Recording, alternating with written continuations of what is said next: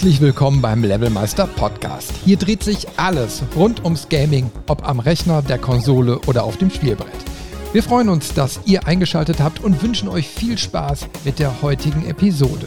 Und wenn ihr mitdiskutieren wollt, besucht einfach unsere Webseite levelmeister.de.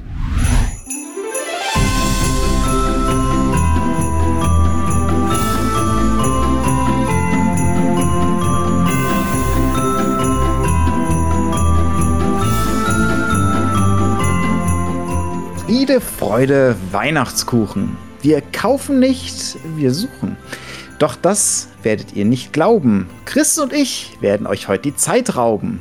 Erzählen euch von unseren gewünschten Hits, Stück für Stück, für ein paar Bits. Und damit hallo und herzlich willkommen, liebe Levelmeisterinnen und Levelmeister. Hallo Chris. Hallo Robin. Applaus. ein kleines weihnachtliches Gedicht, weil unser Thema heute auch nicht ganz unweihnachtlich ist. Nein, wir haben ja jetzt auch Weihnachten und dann haben wir uns mal so überlegt, dann kann man ja auch so mal über Wünsche sprechen, ne? Genau. Und wir wünschen uns ja immer ganz viel und fleißig und ähm, im Prinzip hat sich jetzt jeder von uns so ein paar Spiele von seiner Wunschliste mal gekrallt und gesagt, Darüber wollen wir mal heute sprechen. Manchmal sind das Sachen, da können wir schon äh, ein bisschen was zu sagen. Bei manchen, so viel kann ich schon mal verraten, vor allem auf meiner Seite sind das Sachen, da gibt es noch gar nicht viel oder, oder da weiß man noch gar nicht so viel, aber trotzdem will ich drüber sprechen und wünsche es mir. ja, das wird ganz, ganz, ganz spannend heute, weil man jetzt mal aus einer ganz anderen Perspektive da so drüber quatscht, weil nicht so im Nachgang, man kennt jetzt alles, sondern so, mhm. hey, man freut sich darüber, man hat jetzt nur die Informationen, die wir uns jetzt so anrecherchiert haben. Und insofern, ja. also ich kenne ja jetzt schon die Liste, das wird heute doch eine sehr, sehr schöne Diskussion geben, glaube ich. Das auch. Und was mir auch aufgefallen ist, beziehungsweise uns beiden gerade eben so im Vorgespräch ein bisschen, ähm, auch abseits der Spiele ist es vielleicht auch mal ganz interessant darüber zu sprechen, wie denn diese Spiele auf unsere Wunschliste gelangt sind, weil der Weg ja doch nicht immer der gleiche ist, sage ich mal. Da hast du recht. Da hast du recht. Aber es ist manchmal auch ein bisschen Zufall. Äh, genau, Zufall spielt da auch mit rein, das stimmt. Womit wollen wir denn anfangen, Chris? Ja, wir können ja mal mit dem Spiel anfangen, weil ich jetzt hier so ganz oben auf der Liste habe. Weil das ist nämlich so ein zufälliges Spiel, was ich. Boah, jetzt frag mich nicht. Ich meine, ich habe es irgendwie bei YouTube oder Twitch oder so ne, ähm, mhm. gesehen. Irgendwo wurde da so drauf aufmerksam gemacht. Und dann ist es mir irgendwie so im Kopf geblieben. Es geht um Timberborn. Sagt dir das schon irgendwas? Nee, tatsächlich nicht. Habe ich noch nie dann gehört. muss ich dir das vorstellen. äh, es, ist, es ist tatsächlich ein Early Access Spiel. Und mhm. ähm, ich kann ja mal hier den Standard zitieren. Da habe ich äh, was Schönes gefunden. Und zwar schreiben die, Timberborn ist wie SimCity oder die Siedler, aber mit Bibern. Und das, das ist eben halt so das Ding, warum mich das auch irgendwie so getriggert hat weil, äh, wie gesagt, im Early Access kann man es jetzt schon spielen und ich meine, irgendeiner hat es mir vorgespielt.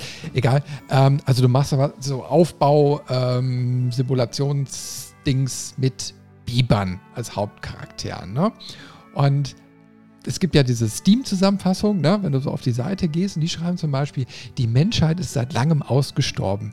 Äh, wie es deinen Lumberpunk-Bibern besser, äh, nein, wird es deinen Lumberpunk-Bibern besser ergehen? Ähm, Tam, äh, Timberborn ist ein äh, Städtebauspiel mit erfinderischen Nagetieren, vertikaler Architektur, Flussbau und tödlichen Dürrezeiten. Vorsicht, es enthält große Mengen an Holz. und ich finde ich find das ganz cool. Kennst du den Begriff Lumberpunk? Nee, habe ich noch nie gehört, aber ich finde, wir haben ja auch bei uns im ähm, Trello-Board immer ein Bild dazu gepackt. Und ich finde, wenn man dieses Bild, das Cover von dem Spiel sieht, dann hat man sofort, okay, das ist für mich dieses Lumberpunk. ja, Es ist irgendwie, ich habe ich hab das nur mal ganz kurz irgendwie nachgelesen, sowas wie, wie Steampunk oder so, ne? aber bei Lumberpunk steht eben halt so diese natürlichen Rohstoffe wie Holz und so vor dem Vordergrund. Ähm, mhm. Ich finde es witzig, dass es da immer so neue Exoten irgendwie gibt. Und ähm, ich bin mal gespannt, was aus, aus Timberborn so wird. Ne? Äh, es gibt einen, einen, schönen Artikel vom Standard, also den ich jetzt eben halt gerade so im Kopf mal zitiert habe in der Überschrift. Den verlinke ich aber mal in den Show Notes, weil der mal so wirklich interessant zusammenfasst, was irgendwie dieses Spiel aktuell so ausmacht. Ne? Und ich habe jetzt sowieso, weißt du, so Feiertage und ähm, da hast du ja immer so ein bisschen mehr Zeit und ich fühle mich jetzt so im Dezember sowieso so ein bisschen in die Richtung, ich möchte mich mal entschleunigen. So in diesem mhm. Jahr. Und weil die letzten Wochen auch ziemlich stressig waren. Und äh, so beim Durchgucken und Überlegen und so zu dieser Folge ist mir dann auch so klar geworden, also so ein Doom Eternal steht zwar noch auf meiner Wunschliste, aber nicht für die Feiertage oder danach. äh, das fand ich irgendwie cool. Also sehen wir auch gleich noch in den nächsten Beispielen so. Aber das ist irgendwie so, ich möchte irgendwie so runterkommen. Und ja, ich weiß nicht, Timberborn so mit dieser ganzen Naturgeschichte und den putzigen Biberchen, das sieht auch total süß aus, wenn man sich so die Bilder anguckt. Ähm, ich habe da mal so ein paar bei uns äh, ins Board da so reingepackt. Es mhm. sieht eben halt so comicartig aus, ne? Und äh, dann hast du überall diese Holzbauten, die du da irgendwo platzieren kannst. Irgendwie erinnert es auch so ein bisschen, ich weiß nicht, wie deine Meinung ist, so ein bisschen auch an Minecraft, so vom, vom Terrain her, so ein bisschen blockartig. Ne? Und das sieht ja so ein bisschen, bisschen gemäldeartig sieht es dann doch auch noch aus. Oder? Mhm. Ja, also du hast auf jeden Fall diesen, diesen Comic-Look dabei. Ähm, aber ich sehe auch auf einem Bild, ich glaube, da steckt wirklich eine knallharte Simulation irgendwie hinter. Da sehe ich ein Menü mit auf der linken Seite unglaublich vielen Produktionsgebäuden und Aufzählungen und was so die nächsten Tage ansteht, Ressourcenverwaltung, mhm. rechts irgendwie ganz viele Balken und allem möglichen. Ähm, aber das, also ich komme immer noch nicht so, so auf, auf äh, Lumberpunk klar. ähm, ich ich habe so ein bisschen das Gefühl, so Lumberpunk äh, ist, ist der Versuch, einen Genrebegriff zu prägen, aber es gibt nur dieses Spiel. so Lumberpunk-Spiele davon sind Timberborn fertig. Ähm, aber du hast es jetzt schon geschafft. Ich kannte es vorher nicht und ich habe es tatsächlich gerade auf meine Wunschliste gepackt. Das sieht gut aus. ja, schön. Guck mal, jetzt stecken wir uns schon hier so gegenseitig an. Ne? Aber ähm, ich, also es steckt wohl anscheinend noch ein bisschen mehr so in diesem Spiel so drin, weil du hast wohl auch zwei Fraktionen. Mhm. Ähm, und die eine Fraktion, wenn ich das richtig gelesen habe, die ist dann eher so auf Holz fixiert und dann gibt es irgendwie noch die Biber, die irgendwie mehr mit Metall tun. So, also das heißt, du hast da wohl auch unterschiedliche Industriezweige, die du dann da irgendwie machen kannst.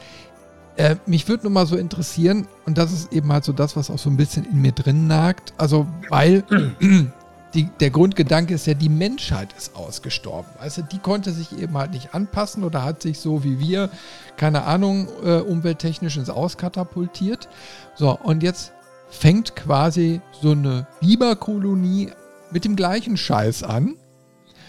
Und mhm. da bin ich mal gespannt, wie die das denn so ja, darstellen, was da so mal rumkommt. Also ich weiß nur so, es gibt, es gibt Katastrophen wie Dürren und ja, okay, man kennt ja Biber, ne? Die stauen ja nun mal das Wasser.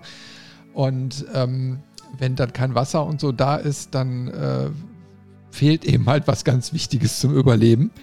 Ähm, und dann bin ich mal gespannt, was die da noch mehr rausholen und was so ein bisschen die tiefere Message auch von dem Spiel ist, weil wenn die ja quasi wieder was Neues aufbauen, ich glaube, du siehst in einigen Maps sogar Überbleibsel der Menschen, also irgendwelche alten Gebäudereste oder so. Ne? Also mhm. das wird schon wohl irgendwie grafisch noch mit eingebaut. Ähm, aber das kannst du schon, ich sag mal, mit einer Tiefe verbinden. Also ich denke da so Richtung Frostpunk. Ne? Also wo, da ist ja dieses Gesetzesystem, aber mhm. es geht ja im Endeffekt um menschliche Entscheidungen, die dann doch sehr schwierig sind. Und ich bin mal gespannt, was sich da bei Timberborn noch so versteckt. Ich musste auch gerade dann denken an Frostpunk tatsächlich und aber eher mit dem Gedanken, bitte nicht sowas.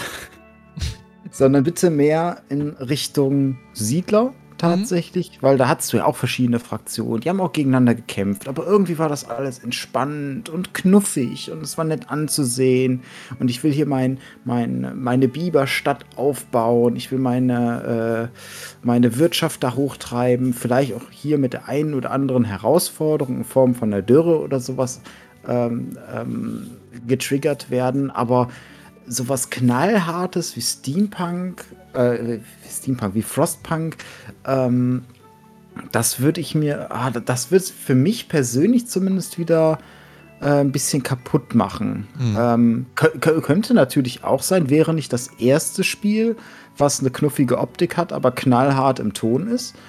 Aber irgendwie wünsche ich mir gerade vielleicht auch einfach, einfach weil man es gerade braucht oder haben möchte, so, so ein Happy-Go-Lucky Aufbau-Biber-Simulator. Mhm. Ja, ja, ja. Also ich meine, äh, Siedler, sagst du schon das Richtige. Ich meine, das wäre theoretisch auch auf einer meiner Listen so drauf, um einfach mal so vor sich hin zu bauen. Ne? Also mhm. so was sich entwickeln zu lassen, äh, ohne großartigen Stress. Also ich habe, boah, war das denn jetzt?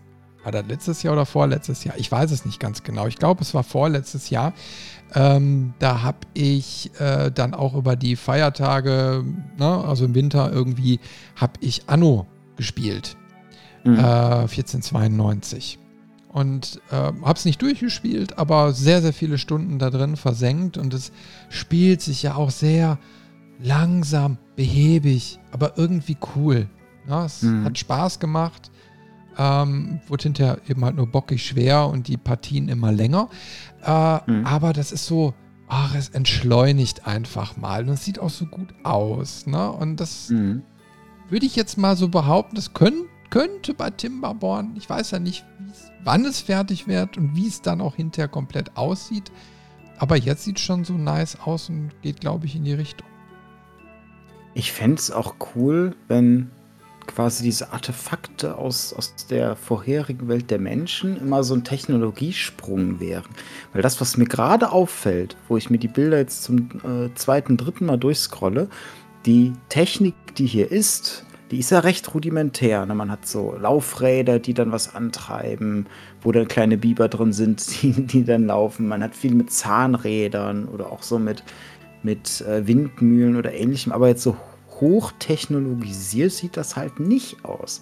Und das fände ich irgendwie, wäre mal so eine coole, ähm, ja, so eine coole Spielmechanik. Vielleicht, dass man neben ähm, seinem, seinem Aufbau hier auch, auch gleichzeitig irgendwie so die Gegend ein bisschen erkunden kann, auch der, der, der, die andere Fraktion das machen kann. Und immer wenn man so ein Artefakt findet, kann man das für sich sichern und das bringt einem neue Technologien, die man dann wieder benutzen kann, um irgendwie sein, seine Gesellschaft weiter nach vorne zu treiben. Das wäre auch mal ein interessantes Konzept. Dass diese, die, die Biber sich quasi technologisch zumindest den Menschen immer mehr wieder annähern.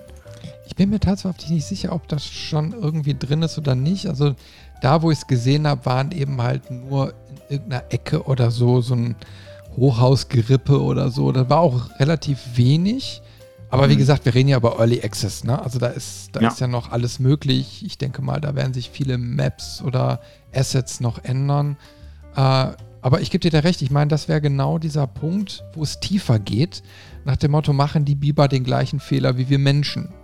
ich meine, das ist ja auch eine aktuelle Diskussion. Ich schätze mal, deswegen haben die ähm, die Entwickler sich dem Thema auch angenommen, weil wie kannst du denn besser mal so auf Umwelt und so eingehen, äh, wenn du einfach so tust, die Menschheit ist weg und was würde man, was würde denn dann vielleicht passieren können? Okay, ich glaube zwar mhm. nicht, dass die Biber die Weltherrschaft übernehmen, aber mal so aus der Perspektive spielerisch äh, da so rangehen nach dem Motto, ja, Scheiß wiederholt sich dann doch wieder, weil es ist ein gesellschaftliches Thema, finde ich schon irgendwie spannend. Also insofern, je nachdem, wie gut die das Ganze angehen, ja, man muss ja noch so ein bisschen äh, im, im Voraus sprechen, das ist ja noch nicht fertig, dann kann das durchaus ein Spiel werden mit Tiefgang und Weitblick.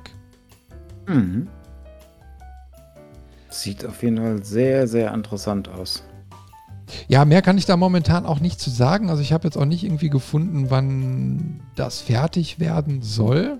Ja, mhm. Habe ich jetzt auf Anhieb nichts irgendwie so gefunden. Ähm, müssen wir einfach mal so im Auge behalten. Und also die Hörer, die es jetzt noch nicht kennen, die sollten auf jeden Fall mal einen Blick riskieren. Und wie gesagt, in den Show Notes findet ihr da auf jeden Fall mal den Artikel von Standard. Aber äh, wenn man das Spiel eingibt, man kriegt unzählige ähm, Beiträge da schon auf sämtlichen Seiten, die man doch so kennt. Hm. Ja, dann würde ich doch tatsächlich mal ein Spiel nennen von meiner Wunschliste, was nicht in deine Entspannungsphase fällt. Und zwar habe ich mitgebracht Forgive Me, Father. Ein, ähm, ja, ein, ein, ein, ein Retro-Shooter, zumindest daran orientiert, im, mit so einem Lovecraft-Setting-Stil. Ähm, also vom, vom, vom, Spielerischen her wirklich so ein, so ein klassisches altes Doom. Also du hast deine Waffe in der Mitte, du hast äh, so hakelige Animationen dazu, also auch die Nachladeanimation. Du hast dein Porträtbild links unten, wo du auch siehst, wenn du Schaden genommen hast und so weiter. Oder der auch so ab und zu mal die Fratze verzieht. Ähm, und das alles halt in so einem Steampunk-Lovecraft-Setting irgendwie. Du bist äh, wohl der, der Priester der Stadt und dann fällt da so ein böser Kult ein und den musst du jetzt vertreiben. Und äh, storytechnisch passiert da wohl nicht mehr viel. Äh, muss auch nicht. Du brauchst halt nur einen Grund, um diverses Getier äh, wegzuschießen. Mit den verschiedensten Prügeln, die es da gibt. Also, ich, ich habe mir das ja vorhin mal so ein bisschen angeguckt und mir ein paar Videos angeschaut. Also, das erste, was mir zu der Optik einfiel, es erinnerte mich sehr stark an, ich glaube, es hieß 13 also X und dann 3 so römisch geschrieben. Mhm. Ne? Äh, mhm. Das hatte auch so einen Comic-Stil. Und mhm. ich glaube, ähm, wenn ich das jetzt richtig gesehen habe, waren das auch eher so Sprite-Grafik, also eine Mischung aus 3D und 2D. Also mhm. nochmal irgendwie, wie du schon sagst, sehr retro, aber irgendwie total modern. Ja, und natürlich unverkennbar von Lovecraft, beziehungsweise vom, äh, oh, jetzt, jetzt kommt wieder der Zungenbrecher, äh, Cthulhu. Scheiße, ich kann es nicht richtig aussprechen. Äh, Kult, ne? Ähm, mhm. Und das, das, das hatte schon was, muss ich wirklich sagen. Also, ich war da direkt positiv von angetan und ich habe da noch nie von gehört. Ja, ich habe das auch nur zufällig irgendwo mal aufgeschnappt, mir dann ein bisschen angeguckt und dann auf die Wunschliste gepackt.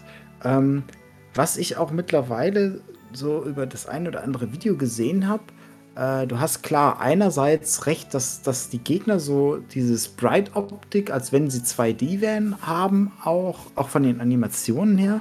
Ähm, was ich aber super charmant finde, ist, dass trotzdem da so viel Liebe zum Detail ist. Also du kämpfst da halt auch viel gegen Untote oder gegen so Tentakelmonster und so weiter.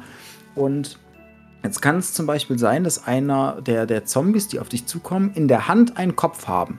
So, wenn du denen einen Headshot gibst, dann platzt der Kopf von denen, dann kippen die aber nicht um, sondern dann nehmen die einfach den Kopf, den sie in der Hand haben und stecken sich den auf. Reserve. dann haben die quasi, genau, Reserve. Oder es gibt auch also normale Soldaten, die sieht man auch, wenn man auf die Shop-Seite bei äh, Good Old Games geht. Äh, da sieht man so, so Tentakel, also so Soldat mit so einem Tentakelkopf irgendwie. Erinnert so ein bisschen auch an, an Zweite Weltkrieg, so diese okkultistische Schiene der Nazis, die in manchen Filmen mal so in Hellboy oder so vorkam. Ähm, und die sehen im ersten Moment normal aus. Und erst wenn du denen dann auch den, den Kopf quasi wegschießt, dann plöppt da so das, das Tentakelmonster raus. Mhm. So. Also sehr viel Liebe zum Detail. und auch, ähm, wo du jetzt hier diesen, diesen Comic-Shooter 13 angesprochen hast, ein paar Elemente davon hast du hier auch. Also es hat alles irgendwie so eine Comicbuch-Optik und das geht sogar so weit, dass wenn du einen Headshot äh, verteilst, dass dann wirklich das Wort Headshot eingeblendet wird oder äh, dann explodiert was und dann steht halt an der Explosion, also entsprechend, wenn es weiter weg ist, an kleiner Schrift, wenn es näher dran ist, in größerer Schrift, Boom und so Sachen und irgendwie, es, es ist ein Stil, den finde ich so cool und irgendwie äh, trotzdem haben sie es geschafft, dass es nicht altbacken aussieht. Also es sieht jetzt nicht aus wie so ein, so ein ähm, Pixel-Retro-Shooter, wie es jetzt Doom oder Duke Nukem oder so ist, sondern du hast da halt auch wirklich moderne Effekte äh, drin. Also auch die Beleuchtung und alles, die äh, das Ganze in, in eine wunderschöne und irgendwie beklemmende Atmosphäre hüllen. Ja, ja, ja. Also ich, ich wie gesagt, mich hat es auch äh, direkt irgendwie angesprochen. Und ich habe damals 13 leider nicht gespielt. Äh, ich, also ich kenne es eben halt nur so aus Grafiken, aber ich meine, es, es, hebt sich ja ab dadurch. Ne? Ich meine, genauso hm. wie, ähm, es, äh, Borderlands oder so, dann eben halt durch diese Sprite-Optik äh, ja auch so seinen eigenen Stil hatte. Ähm, weil sowas hast du ja nun mal nicht an jeder Straßenecke. Ne? Mhm. Und das macht sowas besonders und, und ja, eben halt, es bringt mal Abwechslung in so ein Genre, was man eben halt doch sehr, sehr innig kennt. Mhm. Ja, und äh, auch ein Punkt, den ich in den Videos dann gesehen habe, der äh, für mich ein ganz großer Pluspunkt war, du kannst äh, die Zombies auch mit einem Besen verhauen. ah, sehr schön. Also das ist, das ist dann irgendwie so ein, so ein magischer Stab oder irgendwas. Dann tauchen irgendwelche magischen Symbole oder so auf, aber im ersten Moment sieht es aus wie ein Besen. das finde ich einfach super. Ich frage mich nur immer so bei Lovecraft oder so. Also ich, ich arbeite mich ja momentan durch seine Werke durch. Na, es gibt so ein mhm so eine Kurzgeschichtensammlung, die ist tatsächlich zwei oder über 2000 Seiten stark und ich bin jetzt irgendwie bei Seite 200, 300, keine Ahnung. Und du meinst aber nicht zufällig so ein lilanes Buch mit grüner Schrift, oder? Äh, du, ich hab's elektronisch, also. Ach so, okay, weil, ja. weil so eine habe ich nämlich bei mir auch stehen und ich habe sie mal weil das halt, das, das finde ich halt so super. Es ist halt auch so ein Kurzgeschichtenband mit Sammlung. Du kannst es aber jederzeit unterbrechen, weil es halt nur Kurzgeschichten mhm. sind. Also du musst nicht das Buch durchlesen komplett an einem Stück, weil die Atmosphäre ja doch sehr bedrückend ist. Ja, also ich, weißt du, es gibt ja immer Diskussionen darum, äh, um Lovecraft und diese ganzen Universen, die da entstehen und Abhandlungen und wie auch immer. Und äh, irgendwie war auf einmal der Punkt bei mir da mal erreicht, mich näher damit zu befassen. Also einfach mal zu gucken, was hat Lovecraft denn wirklich gemacht und warum ist es teilweise so kultig geworden. Und mhm. äh, nach den paar hundert Seiten, die ich jetzt bisher intus habe, ist so, ja, es war, es waren Geschichten mit, sag ich jetzt mal, Zeitgeist, also die in diese Zeit gepasst haben, wo die Leute sich anhand dessen, wie er es geschrieben hat, dann auch gruseln konnten. Und mhm. heutzutage ist das natürlich für unsere Nerven total ach, lächerlich. Ne? da gibt es viel andere. Also heutzutage ist Psycho-Horror eine ganz andere Stufe. Da werden ganz andere Punkte getriggert. Aber ähm, es liest sich bei ihm weg und eins muss man ihm lassen. Er hat eine verdammt gute Schreibe gehabt, beziehungsweise die Sachen sind sehr gut ins Deutsche übersetzt worden.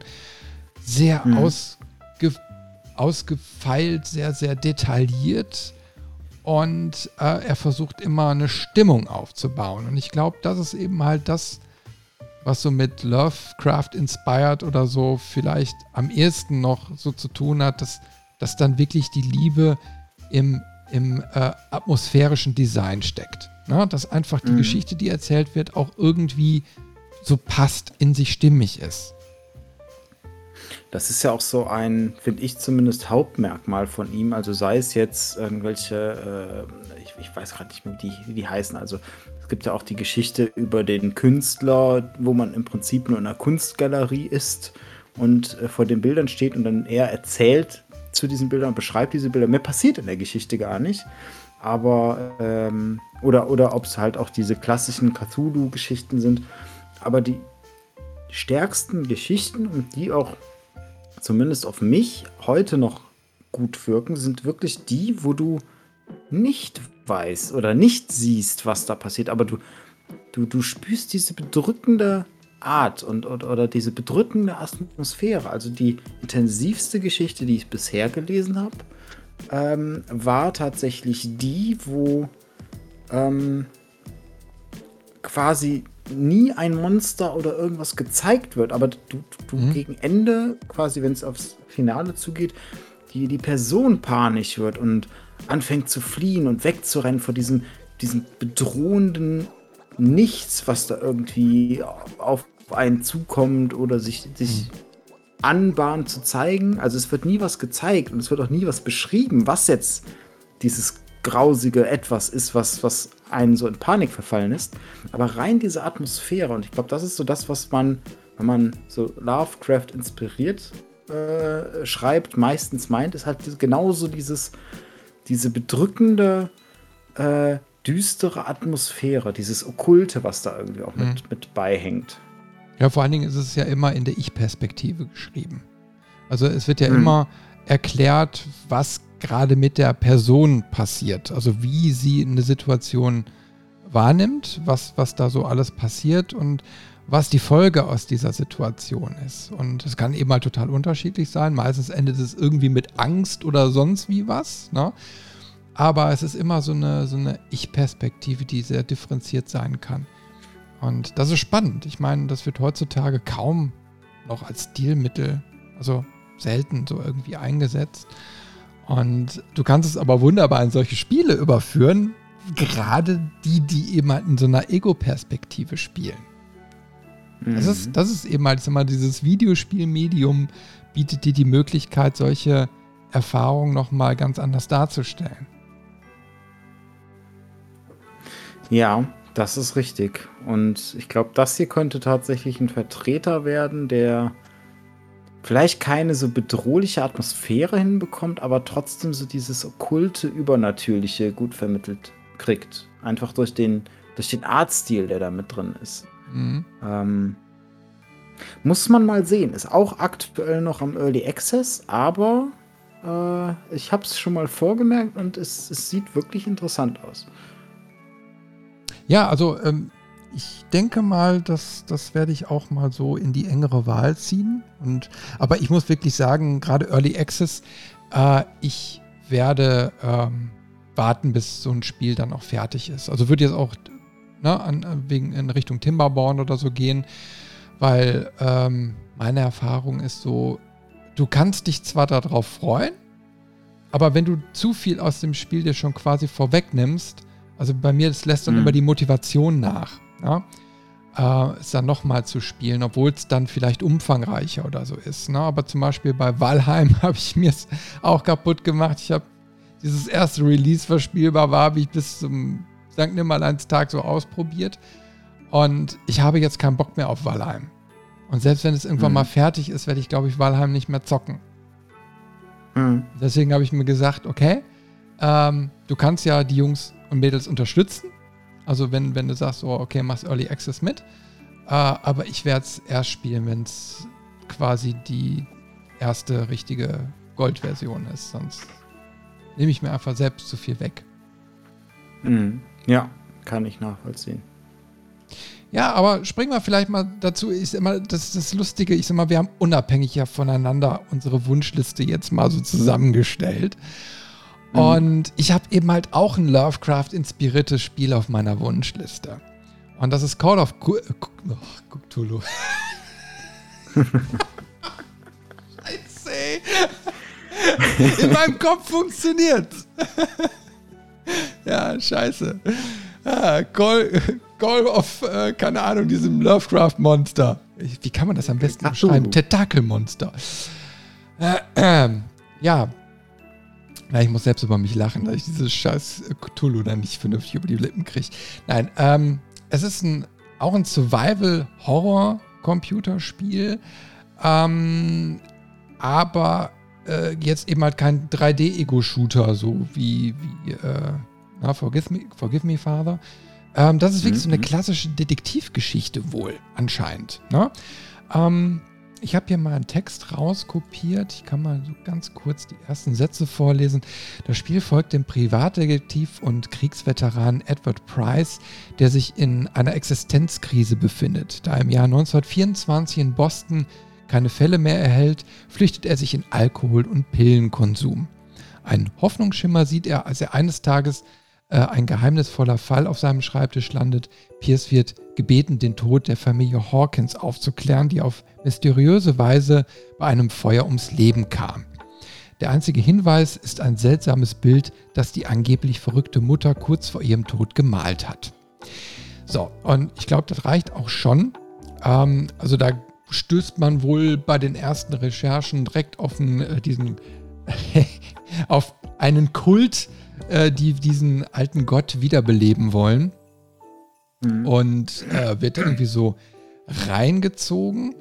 Und ja, also ich meine, äh, mich hat das Ding irgendwie bekommen, durchs, auch durchs Artwork. Ich habe deswegen bei uns hier mal so in die Liste auch mal so ein paar äh, Screenshots so reingebaut und du siehst direkt auch dieses, dieses typische Lovecraft-Setting. Ne? Es ist irgendwie mhm. düster, es ist nebelig, es ist ähm, irgendwie in der Nähe vom Wasser. Ne? Vieles ist ja irgendwie immer, spielt in der Nähe von Wasser bei Lovecraft, komischerweise. Ne? Oder hat mhm. irgendwie mit Wasser zu tun, mit Eis oder wie auch immer. Ne? Es ist immer irgendwie so eine Wasserkomponente. Und ähm, da ist auch wirklich so, glaube ich, dieses Explorative, dass du da in der Ego-Perspektive durch die Gegend läufst und ähm, ja, Sachen erkundest und dann so deine Detektivarbeit da machen musst. Ne? Mhm. Ähm, das hat mich irgendwie so direkt äh, total gefesselt. Ich wollte mal eben eigentlich noch was gucken nebenbei. Guck du mal nebenbei, das, was mir noch aufgefallen ist. Also ich habe das Spiel tatsächlich auch auf einer meiner Wunschlisten, aber jetzt mal nicht mitgebracht. Ähm, aber das, was für mich für dieses Spiel spricht, ist äh, der Entwickler. Das ist nämlich äh, Focus äh, Home Interactive. Und die sind, das ist ein französisches äh, Entwicklerstudio. Und ich mag die Spiele von denen unheimlich gerne. Das sind nie AAA-Produktionen. Das ist immer so, so Double-A-Qualität äh, am ehesten.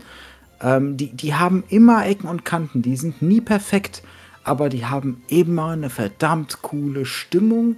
Und das, was ich so geil finde äh, in den Spielen von, von Focus Interactive, die bauen Spiele wirklich zielgerichtet nach, nach einem oder zwei Sachen. Die, die überlegen sich ein oder zwei äh, Sachen, die die, die machen wollen. Ne, dann sagen sie, weiß ich nicht, ein Spiel, was, was äh, jetzt in dem Fall vielleicht, wir wollen eine Detektivgeschichte und die soll äh, gruselig sein, weil, weil hier Okkult und Cthulhu. Und dann bauen die alles immer genau dahin. Die, die fokussieren sich darauf. Das ist dann nicht so, ah, jetzt braucht man noch eine Open World, dann braucht man noch Nebenbeschäftigung, dann müssen wir die Spielzeit strecken, dann müssen wir noch die Geschichte. Und das, nee, die bauen das immer wirklich so auf ihr eines Ziel hin.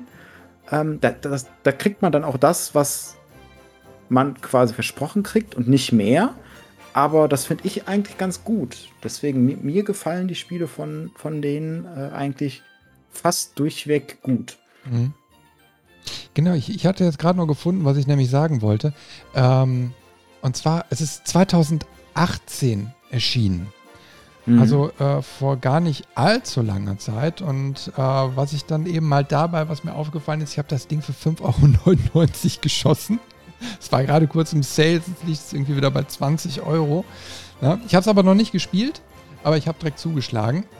Ähm, aber wo ich, wo ich direkt so gedacht habe, so, hey, ähm, es scheint mir ein Spiel zu sein und das, das ist das, was ich auch so recherchiert habe, wo viel drinsteckt. Ne? Also, mhm. wie du schon sagst, wo, wo, äh, was ein gutes Spiel ist, was gute Rezensionen bekommen hat, was dir jede Menge Spielspaß wohl erstmal gibt, wenn du, wenn du dich davon mitreißen lässt.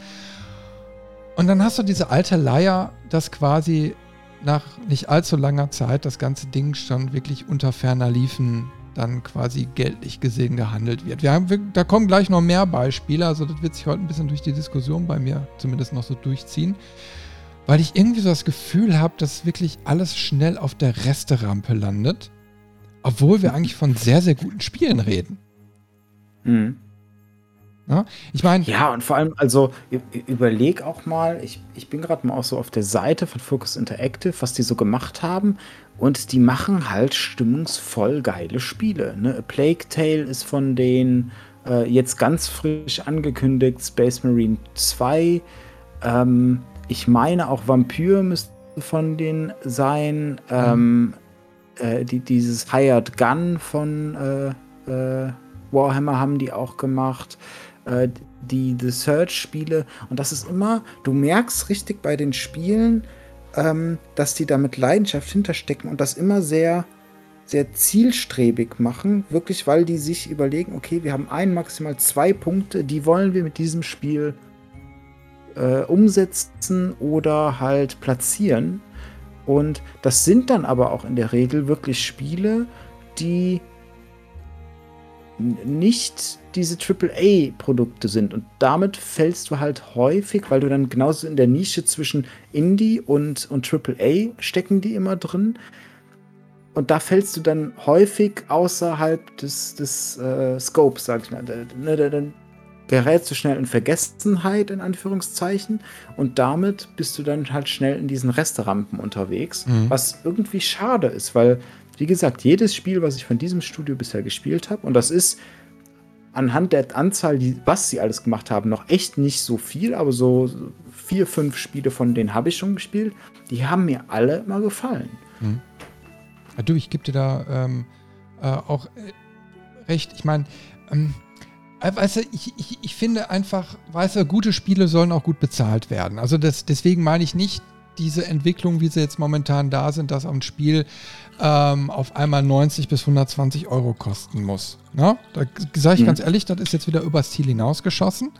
Und ich weiß nicht, ob wir uns da in eine richtige Richtung bewegen, dass wir quasi das in Euro mittlerweile äh, hinkriegen, was wir damals Anfang der 90er für die Amiga-Spiele bezahlt haben in D-Mark.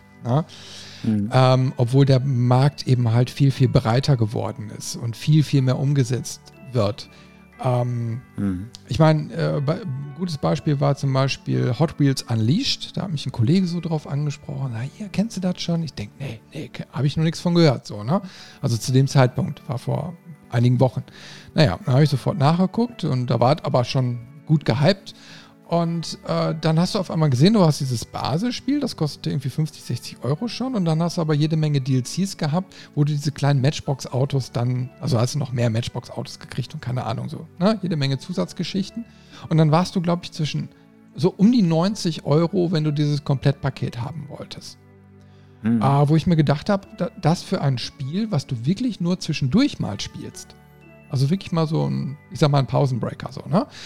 Mhm. Und ähm, da habe ich mir so gedacht, also nee, das ist ein bisschen too much. Das ist wirklich ein bisschen too much. Und ich finde einfach so, ich sag mal, muss, es sollte ein bisschen gemäßigt sein. Ne? Das heißt, wenn ein Spiel irgendwie zwischen 30 und 60 Euro kostet, äh, aber dann auch nicht so volatil schwankt, dann haben eigentlich, glaube ich, alle was davon. Ich mhm. meine, du, du, du guckst zum Beispiel den, in den Switch, Switch Store, ne? also von Nintendo. Und da funktioniert es ja komischerweise auch. Du kriegst zwar auch Sales, aber äh, meistens auch nicht die qualitativ, also die AAA-Dinger oder irgendwie sowas. Ne? Ähm, also mhm. die fahren da erstmal grundsätzlich eher ein höheres Preisniveau und es funktioniert. Apple brauche ich nichts zu sagen, bei denen ist alles hochpreisig. Ne? Aber, aber ähm, ich meine, Dingen unter 10 Euro ich meine, ich freue mich darüber als Spieler. Also das soll jetzt nicht irgendwie heißen, nein, ich bin happy, dass ich so eine richtig große Bibliothek habe. Aber ähm, schlussendlich tut man sich ja da auch keinen Gefallen mit. Also warum, also so, so ein Spiel kann doch ruhig seine 20 Euro und darunter muss es doch nicht auch noch sein. Finde ich. Naja. Ich finde, dass das, womit man da ganz gut entgegensteuern könnte, ist tatsächlich ähm, diesen diesen, dieser mittleren Sparte, in der sich ja auch Call of Cthulhu be bewegt, diese Triple, äh, Triple die, die, diese Double-A-Titel, und da gehört ja jetzt auch sowas wie äh, Piranha Bytes, die, die entwickeln auch nur Double, also in Anführungszeichen nur Double-A-Produktionen. Äh, ähm, und, und bis auf so die, die Piranha Bytes Spiele, die einfach aufgrund, dass es, dass das Entwicklerstudio so prägnant in Deutschland ist, ähm, hat diese Sparte einfach zu wenig Aufmerksamkeit. Also man müsste da viel mehr ähm, den Fokus auch nochmal draufsetzen. Ne, klar, du, du hast die, die großen Titel, so ein Assassin's Creed, was immer mal wieder kommt, und die Call of Duties und FIFA und die, die ganzen großen AAA-Produkte, die auch super performen müssen, weil da halt auch viel Geld reinfließt. Aber das ist ja auch so, so eine, ja, so, so eine Opferbereitschaft irgendwo ein bisschen damit verbunden. Wenn ich jetzt überlege, okay, ich könnte jetzt ein Assassin's Creed spielen, das dauert mindestens 80 Stunden. Oder ich spiele so ein Call of Cthulhu, das dauert vielleicht nur 20 oder vielleicht sogar ein bisschen weniger. Aber das macht das ja nicht weniger wert. Das kann ja, können ja trotzdem fantastische äh, 20 oder 10 Stunden oder wie lange es auch immer äh, dauern mag sein, wenn halt das Ganze drumherum stimmt und, und wenn halt es ein klares, äh, qualitativ gutes Spiel ist. Und das, da bin ich dann auch bei dir, das, das hat dann auch verdient, äh, also sein Geld irgendwo verdient ähm, und muss nicht immer verramscht werden. Aber ich glaube, du könntest da schon ganz gut gegensteuern, einfach wenn man, wenn man mal mehr von solchen Spielen hören würde. Und, und ich finde, da kriegt man oft noch zu wenig mit. Mhm. Ja, ich meine, das wird ja auch immer schwieriger, ne? Ich meine, die Fülle an mhm. Spielen mhm. explodiert ja förmlich. Und ähm, selbst die kuratierende Wirkung von Spielezeitschriften oder so kommt dem nicht mehr nach. Ich sag mal, die, die können ja quasi nur noch AAA oder so äh, abwursteln. Und selbst damit mhm. haben sie ihre Mühe. Und du wirst einfach quasi erschlagen und wirst als, als Publisher von den Algorithmen der Anbieter dann quasi auch abhängig. Mhm. Und dann hast du eben halt auch noch diese Bewegungen wie, wie jetzt zum Beispiel bei Epic oder so, ne? Okay, da wird Geld fließen, aber du hast eben halt jede Menge Spiele, die da jetzt wöchentlich oder, oder zweiwöchentlich erscheinen, die du kostenlos bekommst. Mhm. Ne? Und ich, ich habe seit Ewigkeiten habe ich diesen Epic Store einfach nur laufen und die Bibliothek, die platzt aus allen Nähten, weil du wirklich geile Spiele geschenkt bekommst die ich noch nie gespielt habe. Und ja, es ist, es ist immer so eine, also auf der einen Seite natürlich, ha, schön, ne, cool. Also kannst du irgendwann mal draus schöpfen, wenn du mal Zeit hast. Auf der anderen Seite ist es auch wiederum ein bisschen schade. Und man kann nur hoffen, dass bei den Entwicklern auch äh, ein bisschen Kohle ankommt und die sich nicht nur mhm. einfach irgendwie ein bisschen Publicity davon äh, erwünschen ne, oder hoffen. Mhm. Ich glaube, das ist alles sehr viel komplexer geworden in den letzten Jahren. Einfach wegen solchen Deals wie bei Epic, die dann immer mal wieder Spiele verschenken oder jetzt auch so ähm, die neuen Geschäftsmodelle, die jetzt etabliert werden, vor allem vor, von Microsoft äh, mit dem Game Pass äh, und so weiter. Also, und vielleicht wird das tatsächlich aber auch die große Stunde von diesen Double-A-Titeln, weil die dann mehr Publikum äh, abgreifen können und gleichzeitig auch die Einstiegshürde geringer ist. Beziehungsweise die, eigentlich hast du keine Einstiegshürde mehr. Du bezahlst im Monat deine 10, 20 Euro für den Game Pass und dann spielst du dich einfach durch. Du musst ja, du hast ja quasi bis aufs Installieren keinen Aufwand, dieses Spiel einfach mal auszuprobieren für eine Stunde oder zwei, um zu gucken, ist es denn was für dich oder nicht.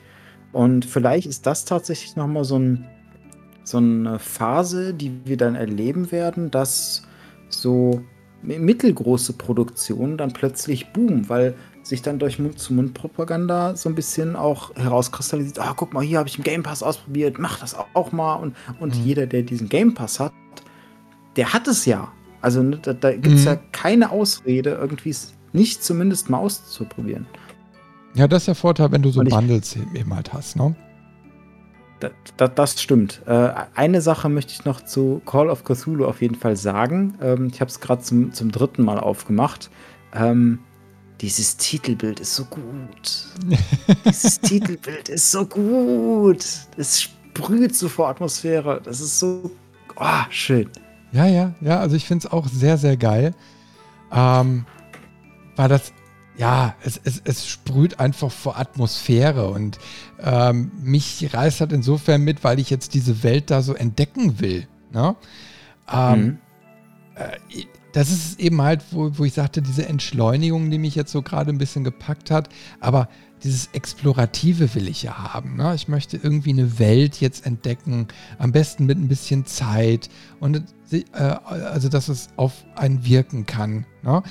Ähm, da habe ich momentan eben mal so richtig Bock drauf. Und ich habe eben halt auch gelesen, du hast noch nicht mal irgendwie so richtige Kampfgeschichten oder so in dem Spiel wohl. Ne?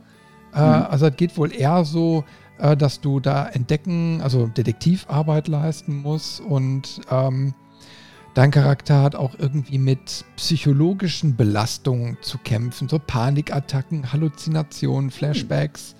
Na, also diese psychologische Komponente ist da wohl ziemlich verwurzelt und du hast dann also Fähigkeiten wie Medizin und Okkultismus. Ne? Ähm, deswegen bin ich mal gespannt, was mich da so genau erwartet. Also da verrät. Ach, Chris. Du, du, du bist auf der Siegerstrecke aktuell. Auch da hast du, ne, es war ja schon vorher auf meiner Liste, aber jetzt bin ich richtig angefixt. Jetzt habe ich richtig Lust drauf. Ja, wir können hinterher so ein Tagebuch Stain? machen. Wir spielen es beide und machen einen schönen Artikel auf unserer Webseite äh, wo wir unsere Erfahrungen dann mal so zusammensammeln. Zwei, ein Spiel, zwei Meinungen oder, oder zwei Einflüsse, äh, keine Ahnung. Ne? Zwei Fäuste für Levelmeister. Ja, ne, vier Fäuste. Ja, vier, vier Fäuste für ein Halleluja. Jawohl. Sehr schön. Ah, klasse. ja, also dieses, das macht halt unendlich unendlich äh, interessant für mich an der Stelle, dieses, was du gerade nochmal gesagt hast, ne, mehr Detektivarbeit und dieses Psychologische, weil es gibt, oder ich kenne nur ein einziges Spiel, was es geschafft hat, diese, diese Panik und, äh, und Halluzination und sowas spielmechanisch gut umzusetzen. Und das ist ein älterer ähm, Gamecube-Titel war es, glaube ich. Ähm, Eternal Darkness. Und die haben so ein, so ein, so ein Lovecraft Resident Evil ähnliches Spiel gemacht. Und da hast du so ein, so ein, neben deiner Lebensanzeige noch eine andere Anzeige, wie deine mentale Gesundheit quasi war. Und wenn die quasi vollständig belastet war, dann sind da die abgedrehtesten Sachen passiert. Dann hast du plötzlich Stimmen gehört, die es nicht gab und so weiter. Und das war der Hammer. Wirklich. Und wenn die sowas hier mit reingebaut haben, dann ist das gut. Es gibt hier mehrere Titel, die mit diesen Psycho-Geschichten so arbeiten. Ich weiß jetzt aber nicht die Namen. Also ich, da gibt es irgendwie einen VR-Titel und noch irgendwie so einen anderen Horror, ne? ähm, wo du, glaube ich, auch immer irgendwelche Pillen oder so nehmen musst, wenn du zu sehr belastet bist. Ah, hm. irgendwie so. Also, liebe Hörer, ähm, wenn, wenn ihr wisst, könnt ihr ja mal gerne in die Kommentare schreiben. Aber ich finde es ganz interessant, solche Mechaniken da mal so einzubauen äh, weil ich meine, so ein, in, in Dom rennt jemand da einfach durch und mäht alles nieder und da wird überhaupt nicht darauf mhm. geguckt, was, was eben mal die Psyche da mit einem macht. Und dann hast du jetzt in solchen Spielen so ein Element, wo du schon auf deine geistige Verfassung da irgendwie Rücksicht nehmen musst. Und das mhm. ist irgendwie spannend. Das ist eine ganz andere Ebene nochmal. Das stimmt. Wollen wir zum nächsten Titel? Ja, ja, unbedingt. Du hast nämlich Du hast nämlich eben ein schönes Stichwort genannt, und zwar Welt entdecken. Ähm, ich ich habe ein bisschen gemogelt. Das nächste Spiel ist im Prinzip ein Spiele-Bundle, was auf meiner Wunschliste ist und was ich unbedingt mal nachholen möchte. Und das sind die Ori-Spiele. Ähm, es ist einmal Ori and uh, the Blind Forest and, uh, und Ori and the Will of the Wisps. Ähm, schwierige Namen zum, zum Aussprechen, Ein aber. Cthulhu ist schwierig. ich, ich spreche jetzt auch so aus wie du. Cthulhu. Das, das geht besser als Cthulhu. aber diese Spiele sollen traumhaft schön sein.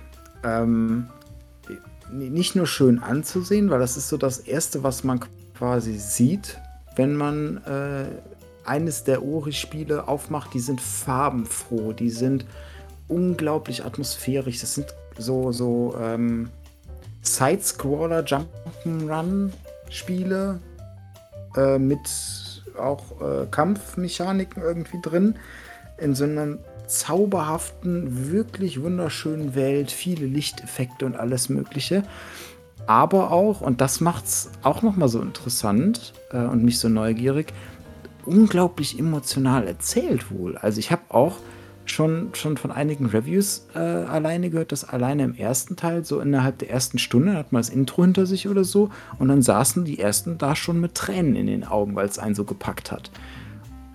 Und das ist irgendwie, das reizt mich tierisch, mal so, ein, so eine emotionale Reise durch so eine schöne, fantastische äh, Welt zu erleben. Und es soll auch spielerisch super sein und so on, on point quasi. Also auch teilweise herausfordernd, aber weil die Steuerung so gut funktioniert, weil das Miteinander, weil das Spiel dir nach und nach die Fähigkeiten gut äh, vermittelt bekommt ähm, soll es trotzdem gut von der Hand gehen.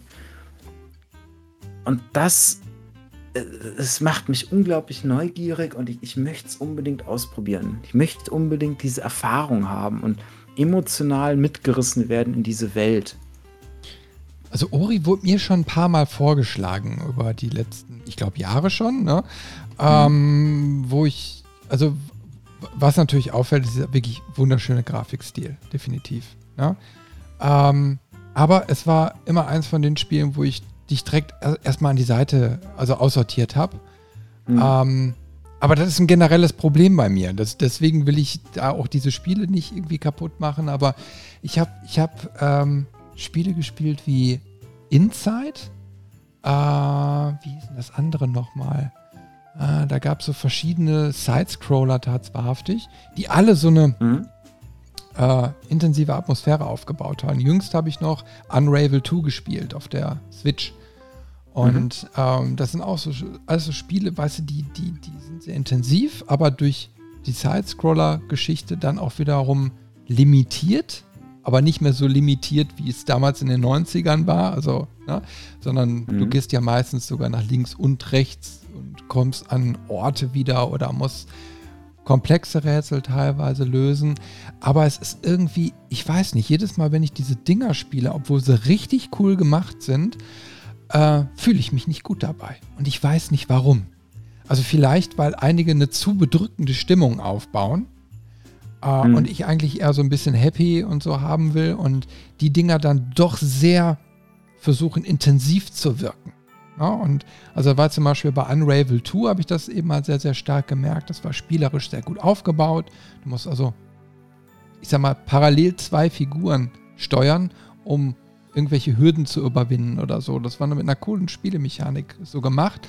Und das ganze mhm. Spiel, in dem wird überhaupt nicht geredet, keine Textanblendung, kein gar nichts. Und alles erzählt sich quasi nur visuell. Das ist so eine Freundschaftsgeschichte im Endeffekt. Und mhm. du merkst aber schon, naja, es ist eine beklemmende Atmosphäre. Da ist irgendwie, sind da Sachen passiert, die nicht ganz so toll sind. Mhm. Und das hat bei mir irgendwie so innerlich auch die Stimmung gekippt. Ich habe es zwar durchgespielt, aber alle Nebenquests, alles, was du sonst noch irgendwie hättest machen können, habe ich komplett links liegen lassen. Weil, mhm. nee, irgendwie, ich habe mich da nicht gut bei gefühlt. Ich, ich weiß halt nicht, wie das hier bei, bei Uri ist, weil ich kann mir schon vorstellen, dass diese zauberhafte Welt, dieser zauberhafte Wald und wo du durchgehst und was so toll anzuschauen ist. Und tatsächlich die Soundtracks kenne ich schon, die, die habe ich schon rauf und runter gehört, weil die echt fantastisch sind. Und, und das ist so ein bisschen eine Kombination vielleicht, ähm, ne, dass du nicht durchgehend so eine beklemmende Atmosphäre hast, sondern du hast so eine, so eine Märchengeschichte, die auch ihre emotionalen Höhepunkte hat oder ihre äh, auch traurigen Momente, aber einfach, dass dieses Zauberhafte da auch so stark am Fokus ist. Ähm, das ist so das, was, was mich da besonders dran reizt, weil es ist ja jetzt auch so, dass in den letzten Jahren ähm, auch viele von solchen Spielen rausgekommen sind. So Sidescroller, die dann irgendwie einen Story-Fokus haben oder eine, eine bestimmte Welt äh, aufmachen, die es dann zu erkunden gilt, äh, die aber in den meisten Fällen auch immer so ein bisschen so eine bedrückendere Atmosphäre hat. Ich denke auch an, an sowas wie Hollow Knight. Das war ja auch eine sehr schöne, aber auch be extrem bedrückende Atmosphäre. Und irgendwie habe ich das Gefühl, ich kann auch komplett falsch liegen, was das angeht, aber ich habe das Gefühl, dass bei den Ori-Spielen irgendwie dieses zauberhafte, märchenhafte das Ganze nochmal in einen anderen Fokus rückt, dass du nicht die ganze Zeit so, oh, ist alles schlecht und hm, wir müssen irgendwie überleben, sondern dass da doch so schöne, zauberhafte Momente sind und dann doch aber auch so, so gefühlvolle, ähm, in der Beschreibung selber vom ersten Teil zum Beispiel steht auch drin, ähm, sehr emotionale Story über Liebe und Aufopferung und über die Hoffnung, die in uns allen lebt. Und das ist so, ich hoffe tatsächlich, dass, dass die Spiele sich an diesem Satz so ein bisschen orientieren. Das heißt, du hast eine eigentlich recht positive Stimmung, die dann durch dieses Aufopferung auch mal so seine Talfahrten äh, kriegt aber durch die, diesen Hoffnungsaspekt dann doch wieder hochgeht von der, von der Stimmung her. Und das ist unterm Strich dann eher eine zauberhaft optimistischere Geschichte vielleicht ist. Wie gesagt, es ist komplett meine Hoffnung, komplett unwissend werde ich, werde ich da reingehen, aber ich, ich möchte tatsächlich auch dieses Unwissende haben, um da so reinzugehen, um mich überraschen zu lassen. Also ich bin mal gespannt, was du hinterher darüber erzählen wirst. Ähm, aber was ich toll finde an der ganzen Geschichte ist, dass äh, ja zweieinhalb D Side-Scroller, ich nenne es mal so, äh, immer noch funktioniert. Ja? Also ich meine, mittlerweile hast du eben halt richtig Tiefe im Spiel. Das kann ja auch mal, ich weiß nicht, wie es bei Ori ist, aber es kann ja auch mal wechseln, dass das quasi äh, schon klar wird, dass du eigentlich in einem 3D-Level bist ähm, mhm. ja, und du in andere Ebenen eben halt auch nutzen kannst im Hintergrund, im Vordergrund oder mal abknickend nach hinten läufst oder wie auch immer. Ne? Ähm, das finde ich total spannend, weil damals hat man eigentlich so gedacht, nach den 90er Jahren, das Thema ist ausgelutscht. Na, die Technologie läuft weiter und ähm, keiner will mehr irgendwie diese blöden Sidescroller oder so haben. Und die waren ja auch inhaltlich nie sehr tief. Also selbst wenn wir über mhm. so ein altbekanntes Turrican oder so sprechen. Na, klar, da war irgendwie so eine Comic-Motivationsgeschichte vorgeschaltet, damit du wusstest, worum es irgendwie geht oder du hast deinen Beilegezettel gehabt und dann hast du dich durch die Level quasi ähm, geschossen und die Motivation war eigentlich nur alles irgendwie kaputt zu kriegen. Na? So, es gab mhm. einzelne ähm, Spiele, die dann auch schon mit Rätselgeschichten gearbeitet haben, wo du irgendwelche Schlüssel suchen musstest, um dich dann quasi so über die Plattform irgendwie hochzukämpfen. Ne? Äh, da gibt es auch ein paar schöne Beispiele, die sehr, sehr gut schon damals funktioniert haben, aber dann hört es auch irgendwann auf. Und das ist natürlich schön, wenn heutzutage einfach dieser Grafikstil, also diese Machart weiter gewählt wird, um dann einfach wirklich eine, eine Geschichte zu erzählen und nicht nur eine Geschicklichkeit abzufragen vom Spieler, sondern um mhm. das als erzählerisch, äh, erzählerisches, äh, äh, ich sag mal, Fundament zu nutzen. Das Mhm. Cool. Also zumindest in den Zwischensequenzen wird ja auch damit gespielt. Es gibt auch auf, auf Steam einen Screenshot, wo quasi die Figur äh, von der Seite gezeigt wird und dann im Hintergrund der, der Bossgegner sich, sich enthüllt und der dann quasi aus dem Hintergrund so nach vorne kommt, nach vorne fliegt. Ähm, wie gesagt, ich habe es noch nicht gespielt. Ich weiß nicht, ob man selber auch mal so in diese 3D-Manöver reinkommt oder ob es klar wird, dass das hier auch eine 3D-Welt sein kann. Ähm, aber es ist einfach, das ist so, das ist so ein Spiel, glaube ich, wo man gesagt hat, wir machen erstmal den Artstyle, wir machen erstmal eine Atmosphäre, wir machen einen Soundtrack, der, der das Ganze untermalt. So wie, wie so ein Spaziergang durch eine fantastische Welt und dann überlegen wir uns, wie wir da spielerisch was draufsetzen. So wirkt es zumindest, weil dieser Fokus so klar auf den ganzen ähm, Screenshots in das Art-Design geht, in, in äh, die, die Atmosphäre, die hier erzeugt wird und die Bildsprache, die einfach jeder Screenshot, den man hier auf, auf Steam sieht, erzählt sofort eine andere Geschichte und hat sofort aber auch eine ganz klare Message, sag ich mal. Oder, oder ganz klar weiß man, okay, das ist jetzt äh, eher ein, ein, düsterer Abschnitt, das hier ist ein, ein, schönes Waldgebiet, dann auch mit Weichzeichnern wird gearbeitet und so weiter. Also du, du hast immer eine ganz klare Bildsprache. Ja, also ich gucke jetzt auch mal so gerade ein paar Screenshots durch. Es gibt dann auch wohl die identischen Szenen in unterschiedlichen Settings, also mal bei Tag, mal bei Nacht. Finde ich auch sehr spannend.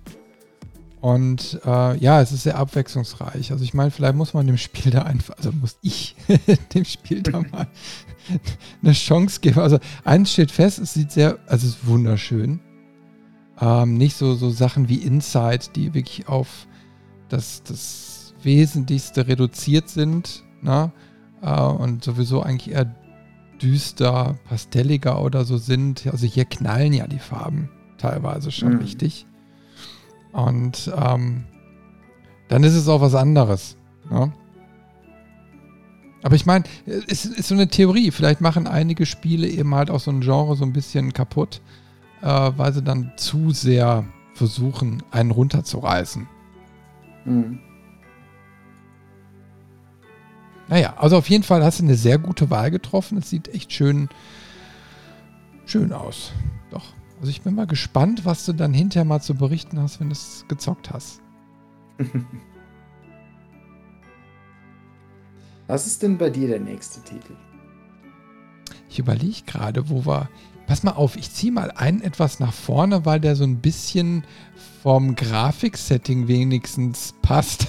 und zwar, ich, das habe ich, hab ich jetzt seit einiger Zeit irgendwie auch auf der Wunschliste. Und zwar Evil Genius 2. Ähm, World Domination Deluxe Edition.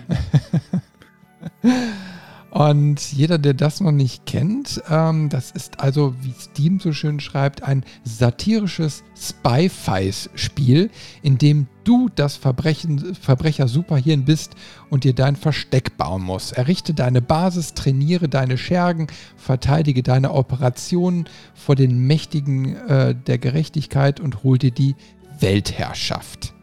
So, und das ist im Endeffekt ähm, so ein Ding, so eine Mischung aus, ich habe es hier mal so aufgeschrieben, Dungeon Keeper und No One Lives Forever.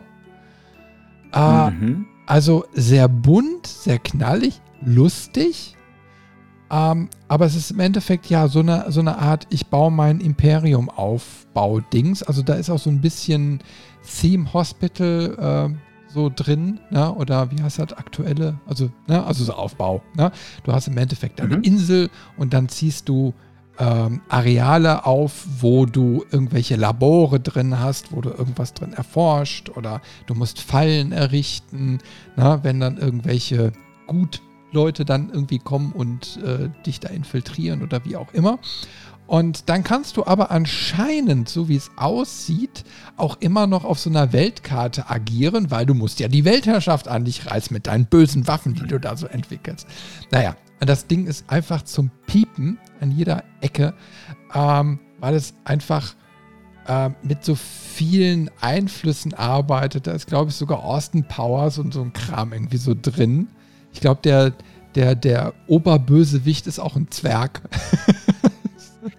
Wenn man das so richtig so aus den ähm, JP, also aus, aus den Screenshots und so sehen kann, das erinnert schon alles irgendwie so stark an, an ja, irgendwelche Filme oder so, die man dann schon gesehen hat.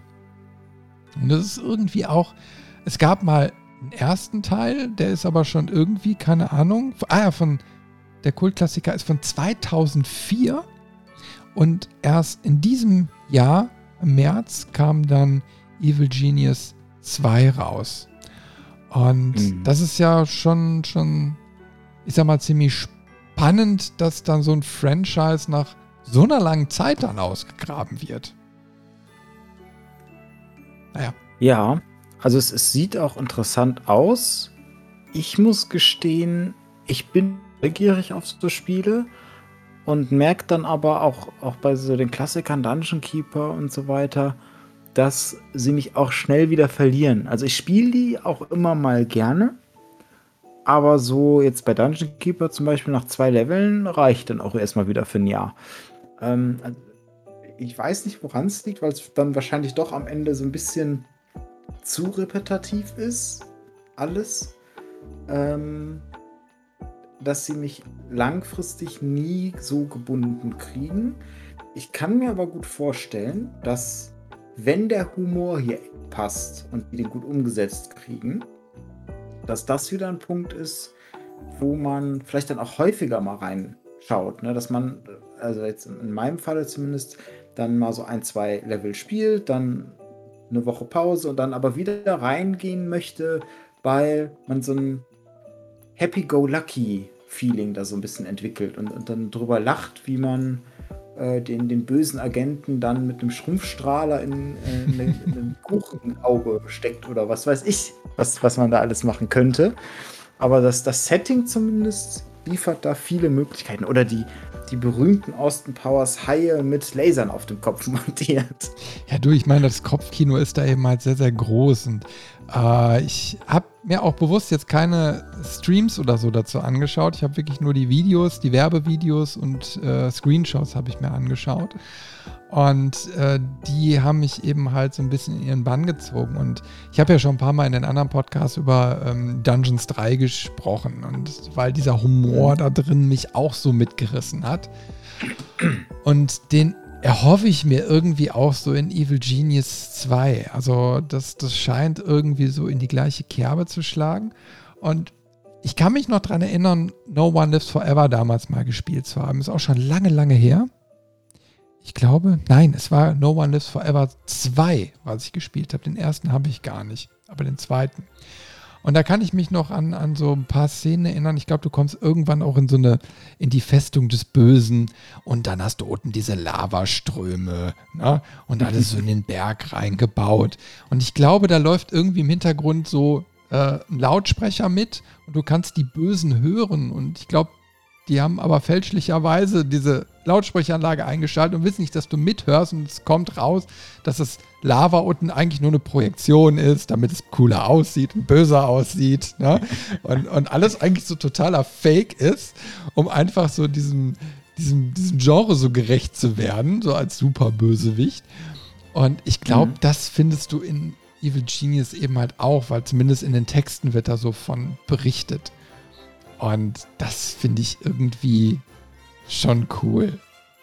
Das hat mir irgendwie direkt so ein Lachen so ins Gesicht gezaubert, wo ich denke so, ah, einmal so der, der super Bösewicht sein und dann steht hier aber irgendwo, du musst immer mit der Inkompetenz deiner Mitarbeiter rechnen, äh, was natürlich dann auch viel verrät. Du siehst auch in einem Video, dann pennt irgendwie einer an so einer Steuerkonsole einfach ein. Der wird dann erschossen und entsorgt, ne? aber der pennt einfach so ein. Ne? Und ja, wenn das natürlich dann bei allen passiert, ähm, dann ist natürlich viel Spaß vorprogrammiert. Vor allem, wie sie das dann hinkriegen, weil, also ich, ich kann mir zumindest nicht vorstellen, dass du gewinnen kannst, weil du bist ja der Böse. Der Böse gewinnt ja nie. Und, und wie, wie sie es dann hinkriegen, dass du irgendwie, wenn das jetzt aufgebaut ist wie Dungeon Keeper oder so, dass du so verschiedene Level hast, wie du quasi ein Level abschließt, ohne deprimiert zu sein, dass du schon wieder nicht gewonnen hast. Ja, also die schreiben aber hier, du hast hunderte von möglichen Zielen und du hast die Qual der Wahl. Also gehe ich mal davon aus, dass du als Bösewicht gewinnen kannst. Das wird zumindest mal interessant, weil man ist es ja eigentlich nicht so gewohnt, dass der Böse mal gewinnt. Ja, wäre ja doof. Ne? Ich meine, wenn du schon der böse Welteroberer spielst, dann muss auch die Chance haben zu gewinnen. Oder es ist am Ende wie bei den ganzen Animationsfilmen, dass du am Ende dann kommt noch ein Böserer und dann wirst du der Gute, der den aufhält. Ja, wie bei, bei hier den Minions da, ne? Ja, Genau, da so. muss ich auch gerade drin denken. Ja, ja, ja, ja, den habe ich auch sofort irgendwie so im Kopf. Ja, die sind auch alle irgendwie so vom, vom, von der Optik her so gleich, so Glatze und dann vielleicht noch irgendwo eine Narbe oder so, ne? Ah, da wird schon echt so mit den Klischees Nase, ja. gespielt. Ja, ja. ich finde es irgendwie süß. Und wenn du so eine JPEG da mal so siehst, was ich da so hochgeladen habe, da siehst du eben halt diesen Zwerg, den du da spielst. Mhm. Ne? Der ist immer total klein und mit gestellter Brust steht er zwar da und äh, stemmt so die, die Arme so in die Seite, aber trotzdem ist er klein. ja, ja, also äh, wenn ich das da mal spiele, ähm, dann werde ich auf jeden Fall davon berichten. Äh, aber es ist erstmal auf der, auf der Wunsch- bzw. To-Do-Liste. Es ist noch nicht gekauft.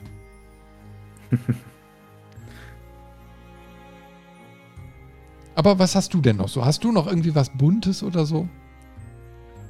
Ja, was, was Buntes und ich glaube Witziges. Ich bin mir aber nicht sicher. Es ist so absurd. Ähm, Chris, du kennst doch bestimmt Rick and Morty. Ich liebe Rick and Morty.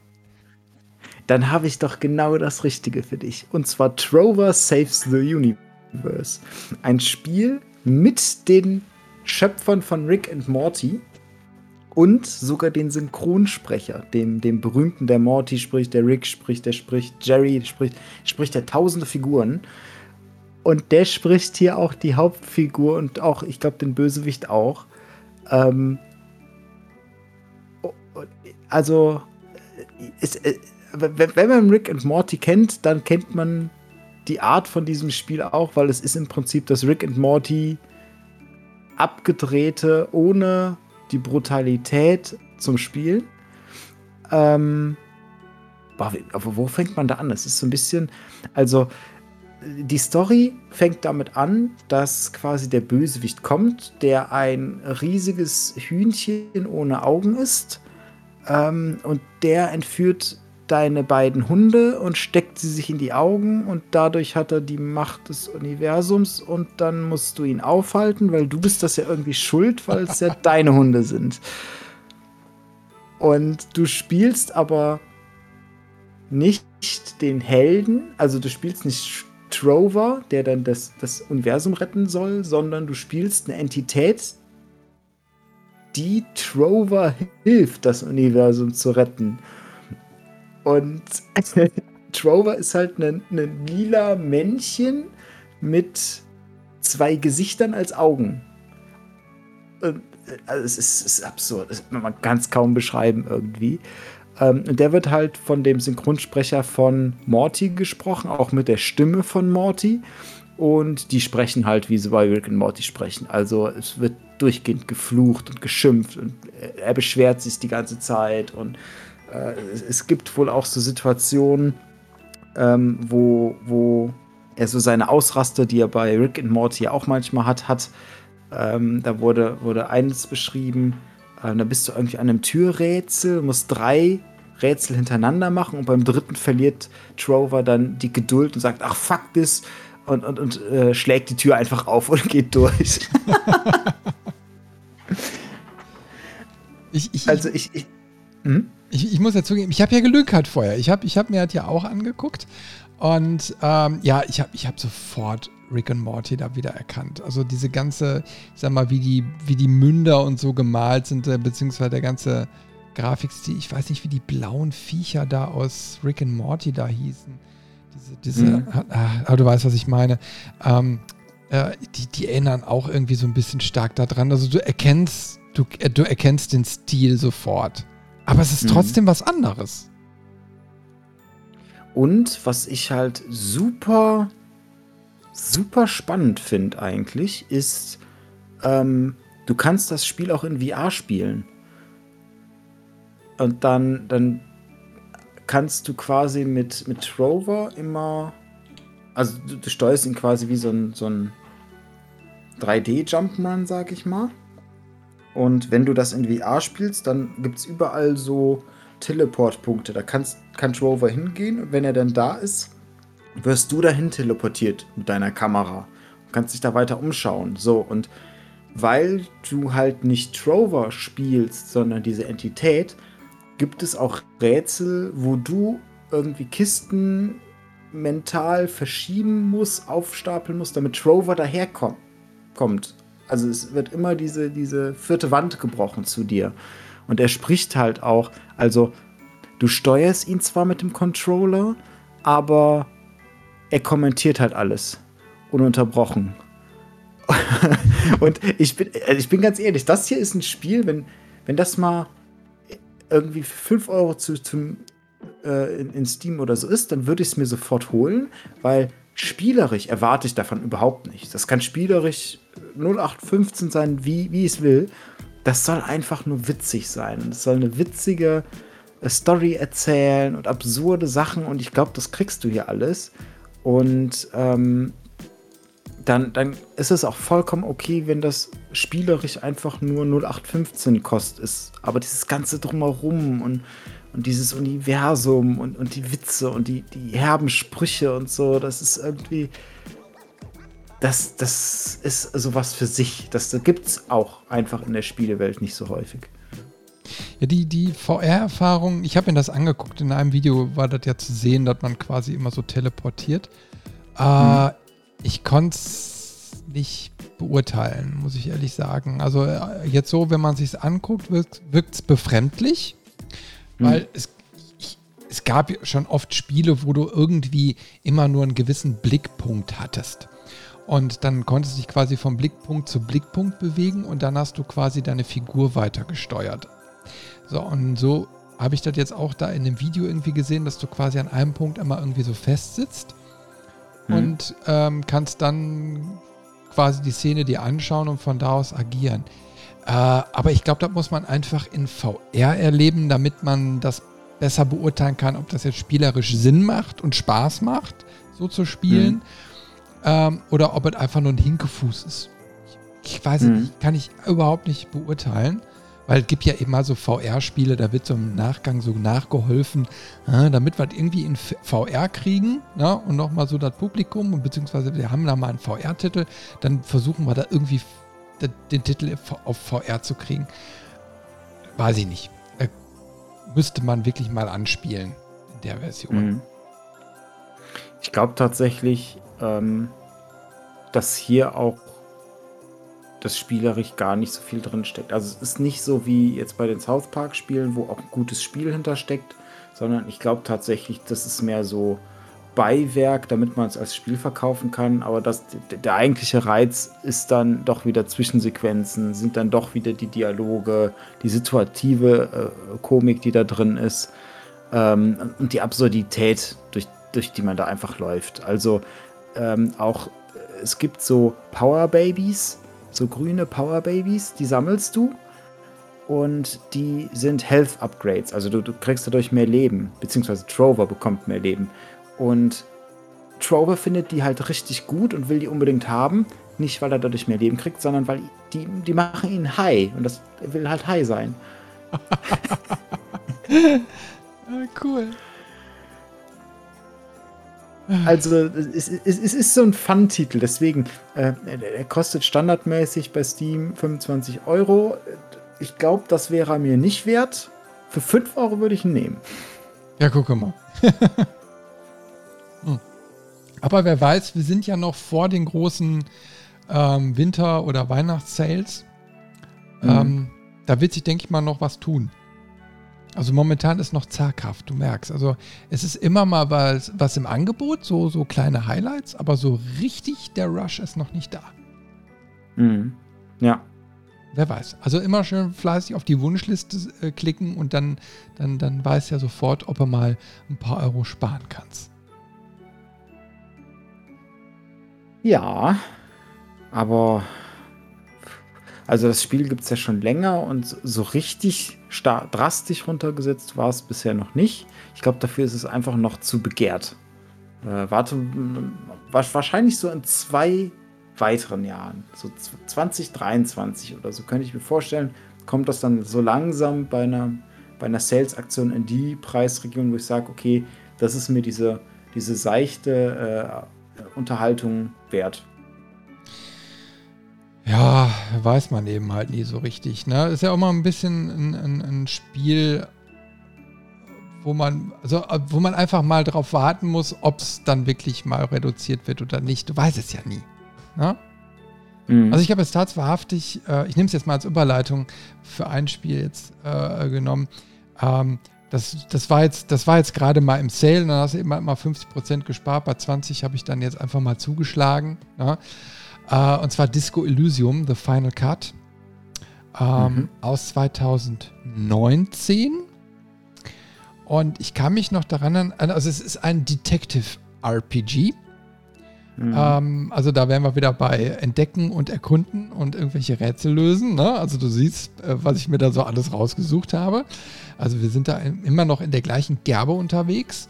Ähm, mhm. Aber Disco Elysium kann ich mich daran erinnern, wurde ein bisschen, also auf der einen Seite gut, auf der anderen Seite doch sehr differenziert betrachtet in der Presse. Mhm. Äh, hat aber mittlerweile, und deswegen steht da auf Final Cut hinter, Updates bekommen. Also da wurde einiges gemacht, es wurden weitere Übersetzungen gemacht und ähm, insgesamt äh, wurde noch einiges an dem Spiel rumgeschraubt. Und ähm, mittlerweile, es ist in englischer Sprache, aber in, mit deutschen Untertiteln. Und das ist so ein Ding, ich habe äh, nur mal eben ein bisschen reingeguckt. Also die englischsprachigen Titel also das, das, das wäre nichts für mich gewesen. Das ist zu, mhm. das ist zu special, als ja. dass du äh, da immersiv eintauchen könntest. Mit den deutschen Sachen geht es allerdings. Ja? Mhm. Um, es ist aber so ein Spiel irgendwie, wo ich das Gefühl habe, es ist so ein fucking Kunstprojekt. Wie damals bei Observer. Um, es ist so, vom, vom Grafikstil, ich habe ja für uns beide mal so ein paar Sachen da zusammengestellt. Es ist so aquarellig, es ist, äh, du siehst die Charaktere aus so einer äh, 45 Grad ISO-Perspektive. Also das ist wiederum sehr, sehr klassisch. Ja?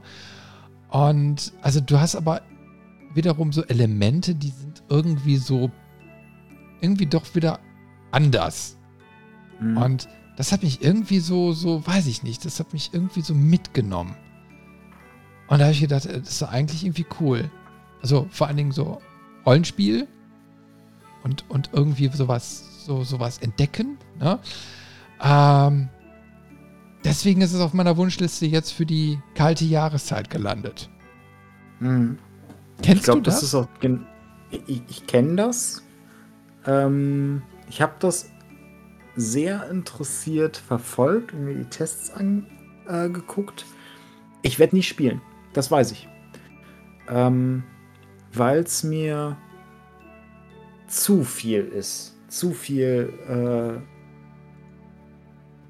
zu, zu, zu, viel nur reden, zu viel Text. Ähm, also ohne irgendwie anderes Gameplay. Weil äh, im Prinzip, es ist ein interaktives Buch Nee, ist anders. Es sind fünf interaktive Bücher, zwischen denen du fließend hin und her wechseln kannst, weil jede deiner Entscheidungen Auswirkungen hat und auch du in alle Richtungen gehen kannst und ja deine, deine Skills quasi ähm, gar keine richtige Skills oder Fähigkeiten sind, sondern das ist so äh, deine, dein Charakter, deine Persönlichkeit und deine, deine Persönlichkeits- Merkmale sprechen mit dir und beeinflussen dich. Und äh, gleichzeitig hast du ja auch diesen, diesen Zufallsaspekt durch das Würfeln mit drin.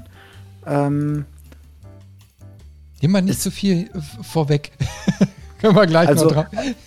also, also ich glaube, du hast es schon perfekt beschrieben als so das Kunstprojekt. Und, und ne, man, man, merkt schon an dem Ganzen, was ich jetzt nur angerissen habe. Und das mhm. ist die, die oberste Oberfläche äh, von der Oberfläche.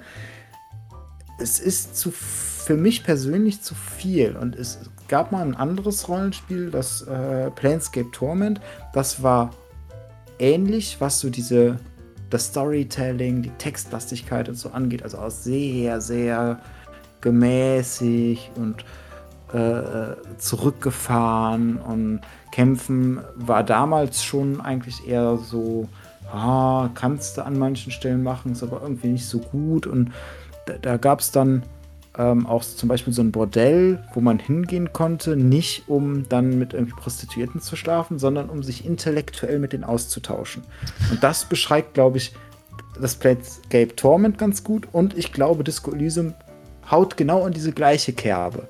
Und das ist mir dann irgendwie eine Spur zu viel. Doch, da, da bin ich dann doch zu sehr derjenige, der dann doch mal ein bisschen Action auch möchte.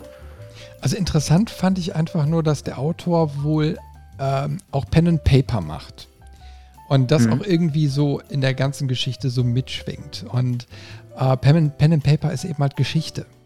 Und mhm. ich fand es eben halt spannend, was ich da so gelesen habe. Also, um es jetzt mal eben kurz einzusortieren für die Leute, die nicht wissen, worum es sich eigentlich bei Disco Elysium genau handelt. Also Handlungsort des Spiels ist eine Großstadt, die immer noch von den Folgen eines Krieges gekennzeichnet ist, der Jahrzehnte vor Beginn der Spielehandlung ausgetragen wurde. Irgendwo später wird aber auch irgendwie nochmal darauf hingewiesen, dass diese ganze Welt im Endeffekt eine Storyline von irgendwie 6000 Jahren hat. Ne? Ähm, also äh, es, du merkst, wie viel da wohl schon drin steckt. Ne? Und du bist jetzt eben halt so ein Detektiv, hast äh, Gedächtnisverlust, hast irgendwie, keine Ahnung, weggesoffen oder mit Pillen weggeschmissen, keine Ahnung. Und ähm, du musst jetzt äh, quasi eine Untersuchung irgendwie durchführen und musst dadurch durch die ganze Stadt laufen. Und du hast wohl wirklich, wie du schon gerade sagst, keine richtigen Kämpfe, sondern nur Dialogoptionen. Also quasi deine Skills sind, sind äh, so spezielle äh, Fähigkeiten. Also du hast da irgendwie Psyche, Intellekt, äh, motorische Fähigkeiten und so weiter. Und die kannst du wohl im Laufe des Spiels ausbauen und die wiederum haben Auswirkungen auf deine Dialogoption. Mhm. Fand ich mal spannend. Ähm, mhm. Bestimmt sehr langwierig, aber, aber einfach mal spannend zu gucken, wie funktioniert so ein, so ein Spielsystem. Also kann sowas anders funktionieren als einfach nur irgendwie auch so rundenbasierte, äh, ähm, ich sag mal, Kampfhandlungen und dann trotzdem mhm. irgendwie auf eine Entscheidung oder auf Fingerspitzengefühl, also auf, auf richtiges Timing oder so ankommt. Also da wirklich zu gucken, das ist so ein bisschen eigentlich wie Monkey Island, ne? wo, du wo du da versuchst, die Piratenflüche auswendig zu lernen, um die Kämpfe zu bestehen. Ähm, so lustig stelle ich es mir nicht vor. Ich glaube sogar, dass es ein ziemlich bedrückendes Spiel ist. Aber mich interessiert einfach daran, wie funktioniert es und mhm. holt es mich irgendwie ab. Also ich würde auch das Spiel, ähm, wenn es mich nicht abholt, dann auch an die Seite legen. Aber ich finde es irgendwie spannend. Mhm. Ja, also spannend ist es definitiv. Und das ist auch ähm, eines dieser Spiele, die wo, es kaum Alternativen gibt. Also sowas gibt es nicht. Das, ne, maximal halt das Planescape Torment, was schon ewig alt ist, ähm, und, und, dann war es das. Mhm. Einfach weil du ja auch mit, mit solchen Sachen, mit so schwerer Kost, ähm, sag ich mal, und zwar nicht nur schwer im, im Sinne von, die setzt dir zu, sondern du musst dich da gedanklich drauf einlassen. Du musst dich in diese Welt reinfuchsen. Ich glaube auch, wenn du dann mal in dieser Welt steckst und gerade weil ja der Autor äh, schon, schon viel im Pen-and-Paper-Segment gearbeitet hat, ich glaube, wenn du hier mal anfängst, das zu spielen und dann nach 20 Stunden oder so sagst, okay, du machst jetzt mal eine Woche Pause, dann kannst du von vorne anfangen. Dann kommst du nie mehr in diese Welt rein, glaube ich. Also ja, ich, ich glaube ich tatsächlich, ich glaube tatsächlich, wenn man es anfängt, dann muss man es auch, wenn man möchte und einem das zusagt, durchziehen. Und dann ist man einmal lange damit beschäftigt, äh, muss sehr, sehr, sehr, sehr, sehr viel lesen und sich überall reindenken kann dann aber auch wahrscheinlich eine, eine Erfahrung erleben, die es so kein zweites Mal gibt aktuell. Ja, ich bin gespannt. Also wie gesagt, es ist alles nur, ich schaue mal, was da auf mich zukommt. Und mhm. aber das, was ich gesehen habe, fand ich irgendwie cool. Es war auch, ich sag mal, diese, durch die Optik hat mich das auch so ein bisschen wieder an Shadowrun Returns erinnert. Ne? Du erinnerst dich, das ist ja im mhm. Endeffekt eine ähnliche Ansicht. Und das hat mich ja am Anfang, es war schwierig, aber es hat mich ja dann doch irgendwie mitgezogen. Und ja, ich habe ja mittlerweile auch die DLCs, also die werden auch irgendwann nochmal gespielt. Mhm. Und, äh, aber ich, du hast, glaube ich, schon recht mit deiner Aussage, wenn, dann muss man es in einem durchspielen und genießen oder über sich ergehen lassen, wie auch immer. äh, um mhm. da wirklich dran zu bleiben, weil wenn es so textlastig ist, du musst, du musst auch irgendwie in diesem Flow, glaube ich, sein. Aber spannend ja. fand ich eben halt ja. hier auch so, weiß hier steht ein Satz so. Ähm, also das ist irgendwie so eine Open World. Ne? Also es ist ja auch alles irgendwie so ein bisschen unscharf, ne? was dich da erwartet. Aber hier steht so, Elysium ähm, besteht aus als Isolas bezeichneten Landmassen, die durch das Grau voneinander getrennt sind. Eine mysteriöse Substanz, in der die Gesetze der Realität sich aufzulösen beginnen. Dem Grau länger ausgesetzt zu sein, kann zu geistiger Instabilität führen und es gilt als sehr gefährlich, das Grau zu bereisen. Boah, allein schon da hätte mich das Ding eigentlich gehabt. Sind wir dann wieder bei Cthulhu. Ja, du, ich meine, äh, ist ganz komisch. Also zu Halloween, was ja auch noch nicht so ewig weg ist, war ich überhaupt nicht in der Stimmung, äh, zu solchen Spielen. Und jetzt mhm. bei, den, bei den Tops, die ich mir jetzt noch ausgesucht habe, äh, kommt irgendwie eigentlich mehr so Horror, Grusel, keine Ahnung, irgendwie so rüber. Aber trotzdem sehr explorativ.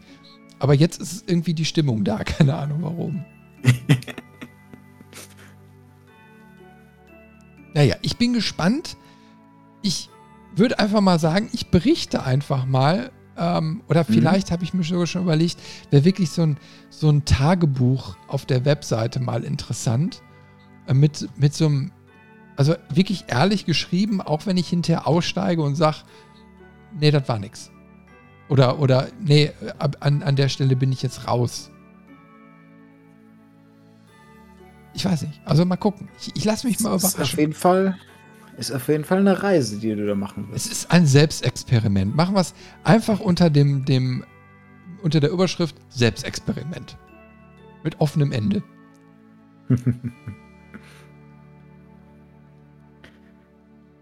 so gar kein Selbstexperiment ist das nächste Spiel auf meiner Liste. ähm, das fällt tatsächlich in die Kategorie der, der Bauer frisst nur, was er kennt. Also bei, bei dem Titel hätte ich auch nicht gedacht, dass der dir nicht gefallen könnte. und zwar, es geht um Drova. Ähm, Drova ist im Prinzip Gothic in 2D und Pixeloptik. Und damit ist eigentlich alles gesagt. Gekauft. Also es ist tatsächlich sogar ähm, in der Spielebeschreibung schreiben die Entwickler selbst, äh, ne, hier, das ist von der Gothic-Serie inspiriert und ähm, es wird immer wieder aufgegriffen. Es gibt äh, witzigerweise, und das finde ich sehr cool, und das ist auch was, da können wir gleich nochmal kurz einsteigen und einen kleinen Exkurs machen. Es gibt jetzt schon ein Playable Teaser, obwohl das Spiel aktuell die Veröffentlichung für 2023 äh, auf Steam stehen hat. Das fand ich auch spannend. Und ich habe da auch mal reingeschaut schon. Und also ich habe es nicht selbst gespielt, den Teaser. Werde ich wahrscheinlich aber auch mal äh, bald machen. Der aber ich habe schon dabei ne? zugeguckt. Genau, der ist kostenlos, kann man einfach runterladen und spielen. Und ähm, ich habe ihn aber schon, schon angeguckt, wie, wie andere Leute den spielen. Und das Spiel ist wirklich, es, es sieht so aus wie ich weiß nicht, kennst du früher den, den RPG-Maker, der mal rumkursierte, wo du mit relativ. Ah, du, ich kenne den nur vom Namen her. Ich habe da nie mit rumgespielt oder so, aber ja. Es war sehr generisch, was du da rausgekriegt hast, aber irgendwie auch gut. Ne? Ich glaube, die Dinger liefen sogar genau. sehr, sehr gut. Genau, das war ein Tool, mit dem du quasi relativ easy Spiele erstellen konntest. Meistens waren es so diese klassischen Final Fantasy Rollenspiele von der Art her. Du konntest damit aber auch Actionspiele machen. Äh, also im Prinzip alles möglich. Es war einfach ein Editor, äh, der verschiedene äh, Grundsachen für Spieleentwicklung mit sich gebracht hat.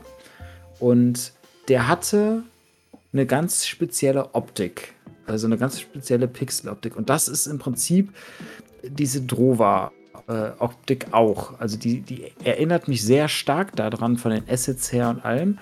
Ähm, du hast halt so eine 2D-Draufsicht, so ein bisschen, also nicht von oben, sondern so von schräg wieder.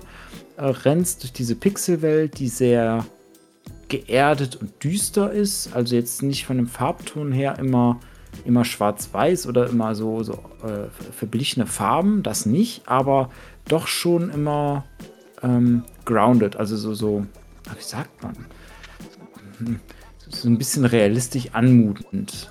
Ähm, überwiegend doch schon so, so Brauntöne, ein bisschen Grün immer dabei. Aber im Prinzip steuerst du dann deinen Helden mit der Tastatur und mit der Maus den, die, die Blickrichtung. Und das ist halt im Kampf dann wichtig. Wenn du blockst, wenn du schlägst, dann geht es immer in eine Richtung. Ähm, und ansonsten eine ganz, ganz klassische Fantasy-Action- äh, ein Fantasy-Action-Erlebnis. Also es soll eine, eine äh, raue Welt sein. Äh, die Charaktere sollen auch mal kein Blatt vor den Mund nehmen. Ähm, man hat wieder die, die Freiheit, seinen Charakter zu entwickeln. Also es wird dieses Lehrersystem, was es bei Gothic auch gab, schon geben. Das heißt, du hast keine feste Klasse, sondern du kannst im Prinzip alles irgendwie lernen, dich dadurch natürlich auch verskillen. Ähm, gibt verschiedene Fraktionen, denen du dich anschließen kannst und so weiter und so fort. Also es, ist, es sprüht so viel Gothic aus, wie es kann, ohne da irgendwelche rechtlichen Probleme zu kriegen. Ähm, und schafft hauptsächlich durch den Pixel-Look und durch die ähm, Perspektive, dass es eigenständiger wirkt oder wird. Ähm, es, viel mehr gibt es aus meiner Sicht gar nicht dazu zu sagen. Es ist für mich tatsächlich so ein, so ein Evergreen. Ähm, ich bin da sehr gespannt drauf, ob sie es schaffen, diese Gothic-Atmosphäre, die sie überall teasern, durchzuziehen. Ähm, wenn ja, dann wird das ein cooles Spiel, was aber jetzt auch keinen Innovationspreis gewinnt. Also ich finde den Ansatz insofern cool, dass also da anscheinend sehr viel Leidenschaft drin steckt äh, weil du hast ja auch so einen gesprochenen äh, Kommentar irgendwie, ich denke mal von einem von den Entwicklern oder so, was die sich dabei gedacht haben. Mhm. Und äh, nach dem Motto, hey, wir wollen euch jetzt schon, wir wollen euch mit diesem Teaser abholen, damit ihr das genauso cool findet wie wir. Mhm. Und das ist irgendwie so total ehrlich. Das ist irgendwie, ne, du, du, du merkst, die haben wohl äh, die Gothic-Reihe auch sehr, sehr geliebt und wollen jetzt da irgendwie sowas Ähnliches irgendwie machen, was irgendwie daran erinnert, aber irgendwie auch was Eigenes ist. Und die wollen die Leute einfach so mitnehmen. Und mhm. Äh, nach dem Motto, hier, guck dir das einfach mal an, da hast du schon die, also viele der Elemente, die wir geplant haben, drin. Dann kannst du jetzt schon entscheiden, ob du das cool findest. Und das finde ich irgendwie total sympathisch, muss ich wirklich sagen. Also man kann es mögen, man kann es nicht mögen. Ich kann mir da nicht so eine richtige Meinung bilden. Also es sieht mhm. nett aus, aber ich kann jetzt, was den Schwierigkeitsgrad angeht und so, nicht ganz so viel zu sagen. Ähm, mhm. Mich schreckt dann nur eher so ab, dass sie dann sagen, hey, wir reduzieren das auf das Wesentliche. Du kriegst keine Questmarker und auch keine Minimap. Ne? Ähm, mhm. Also das, was irgendwie bei selbst bei älteren Spielen immer mal wieder versucht wurde nachzupatchen oder so. Ne? Ähm, nach dem Motto, sag einfach frei, mach was du willst. Ah, das hört sich nach einem interessanten Experiment an. Und ich würde jetzt mal hoffen, dass das dann auch so aufgeht, was die sich da so vorstellen. Ja, es ist tatsächlich alles nicht so sicher, weil ähm, du hast da schon, schon gerade was Interessantes gesagt, was ich noch, noch vergessen habe zu erwähnen. Ähm, das, das, ist sehr experimentell, weil dieses äh, Entwicklerstudio Just 2D, das sind vier Studenten, die das machen. Ähm, ob, ob die das bis zum Ende durchziehen, ob die das überhaupt von der Manpower her schaffen nebenbei, ob die ähm, dabei bleiben oder ob das immer nur so eine Version wird, äh, eine, eine ähm, Vision. Vision, genau. eine Vision wird von etwas oder einfach so ein sowas für die Mappe, für die Bewerbungsmappe oder sowas. Äh, weiß man alles irgendwie noch nicht. Ich wünsche mir und, und denen natürlich, dass das ein vollwertiges Spiel wird und dass das auch gut wird. Aber es hat natürlich auch so was Experimentelles, einfach weil das vier Studenten sind. Das, das muss nichts heißen, aber das kann was heißen. Ähm, und was du auch schon gesagt hast, ne, mit dem frühen Abholen, mit dem Teaser vor allen Dingen, äh, Aufmerksamkeit generieren, auch mal zeigen, so hey, ihr könnt schon mal reinspielen und gucken, wie es ist. Und ähm, auch, dass die ihren Discord-Server äh, sehr aktiv bewerben und auch äh, belebt halten. Das heißt, du kannst jederzeit aktiv mit denen ins Gespräch gehen, in Diskussion und sagen so, hey, das finde ich irgendwie, das fände ich cool oder hier habt ihr vielleicht noch eine Idee oder das gefällt mir nicht so gut. Und du hast dann einen sehr ehrlichen Austausch miteinander. Das sind aber auch so Punkte, die ich wirklich geil finde, so aus dieser Indie-Szene. Ne? Weil das habe ich jetzt auch durch die Gamescom und so alles schon, schon äh, mal intensiv mitgekriegt. Ähm, wenn du, wenn du da überzeugen kannst, dann, dann äh, holst du nicht nur die Spieler ab, sondern auch potenzielle Investoren und so. Ne? Und äh, jetzt haben wir momentan eben halt das Problem, dass solche Messen nicht stattfinden können. Ich postuliere jetzt einfach mal, dass nächstes Jahr die Gamescom genauso ins Wasser fallen wird. Na, und insofern ist natürlich dann so eine offene Kommunikation über alle möglichen Kanäle umso wichtiger. Und ich finde es schön, dass du heutzutage wirklich über Discord mit den Entwicklern ins Gespräch kommen kannst und auch mal wertvolles Feedback geben kannst. Ähm, weil das war doch immer eine Blackbox damals. Du hast, du hast mhm. ein Spiel gekauft, so, und dann hast du vielleicht eine, eine, eine, eine keine Ahnung, eine Kundensupport-Karte dabei gehabt oder sonst irgendwie ein Scheiß, aber das war ja jetzt nichts. Ich sag mal, du konntest höchstens vielleicht mal eine Hotline anrufen beim AAA-Spiel, wenn du nicht weiterkamst. Ne? Dann haben sie daran mhm. auch noch Kohle verdient. Aber heutzutage kannst du dich ehrlich ganz früh in den Prozess einklinken und ich habe es bei Breath Edge beispielsweise äh, ja auch gehabt. Ähm, da war auch ein sehr, sehr guter Austausch und da muss man immer, sich mal vorstellen, das ist, glaube ich, ein russisches Team und die haben das Ganze in Russisch und Englisch aufgezogen. Das hat sehr, sehr gut funktioniert auf Discord. Ja? Mhm. Ähm, meine Hochachtung dafür und ich finde es cool, wirklich. Also ähm, den Jungs einfach äh, und Mädels die Daumen gedrückt, äh, dass das vielleicht funktioniert. Und mein Gott, ich meine, so einige Studentenprojekte schaffen es auch bis zum Ende. Warum nicht? Lassen wir uns mal überraschen. Genau, lassen wir uns mal überraschen. Titel? ja. ja, auch eine Überraschungspackung, äh, sage ich jetzt mal. Ähm, das ist ein Spiel, was ich da wahrhaftig auch wieder auf der Switch angeteasert bekommen habe. Und aber die Switch bzw. Nintendo, die können ja alles, aber die können keinen Store. Ne? Also, also die, wenn die wirklich eins nicht können, dann können sie ver nicht verkaufen. Ähm, Finde ich total schrecklich. Aber irgendwie, so dieses Setting hat mich irgendwie so gepackt. Also es geht äh, ich schreibe jetzt äh, mal wieder diese, diese Steam-Zusammenfassung. Ne? Äh, tauche mhm. ein in die letzte Geschichte der Erde in Lost Paradise, einer emotionalen Reise durch die Postapokalypse. Lüfte das Geheimnis einer unterirdischen Stadt, verborgen in einem verlassenen Nazi-Bunker, in dem, in, die, äh, in dem slawische Mythologie mit retrofuturistischer äh, futuristischer Technologie vermischt ist. So, und das ist natürlich jetzt das, das, das macht schon, schon den Mund wässrig. Äh, wo ich die ersten Szenen so gesehen habe, habe ich gedacht, cool. Aber ich war so skeptisch, ne? weil 5 Euro, wir reden über einen 5-Euro-Artikel, ne? Also, mhm. so. Äh, und das Spiel ist von diesem Jahr. Also da haben wir es wieder. Ja? Der ist äh, im März veröffentlicht worden und jetzt kriegst du diesen Titel für 5 Euro. Und ich glaube, bei, bei ähm, im Nintendo Store war der auch vergünstigt für ein 20 oder so. Bin ich mir nicht sicher. Also, ähm, da war ich skeptisch und es wirkte bei, auf der Switch, bei diesem Video, was man da so im Store sich angucken konnte, eher wie so ein Wimmelbild-Rätselding. Äh, so, ne? Weil, also, wie gesagt, die können Store nicht, das heißt, du kriegst nicht viele Inhalte zu sehen und äh, naja, aber irgendwie, ich fand dieses Nazi-Setting irgendwie so. fand ich irgendwie, weiß ich nicht, cool. Und naja, war aber irgendwie jetzt trotzdem wieder in Vergessenheit. Und jetzt äh, poppt es irgendwie bei Steam wieder auf. Und bei Steam kriegst du ja eben halt auch mal ein bisschen mehr Inhalt. Und dann auf einmal habe ich gemerkt, wow, da stellt sich auf einmal so ein Gänsehauteffekt ein. Und das Ding ist ein 3D-Ego, also wird aus der 3D-Ego-Perspektive gespielt.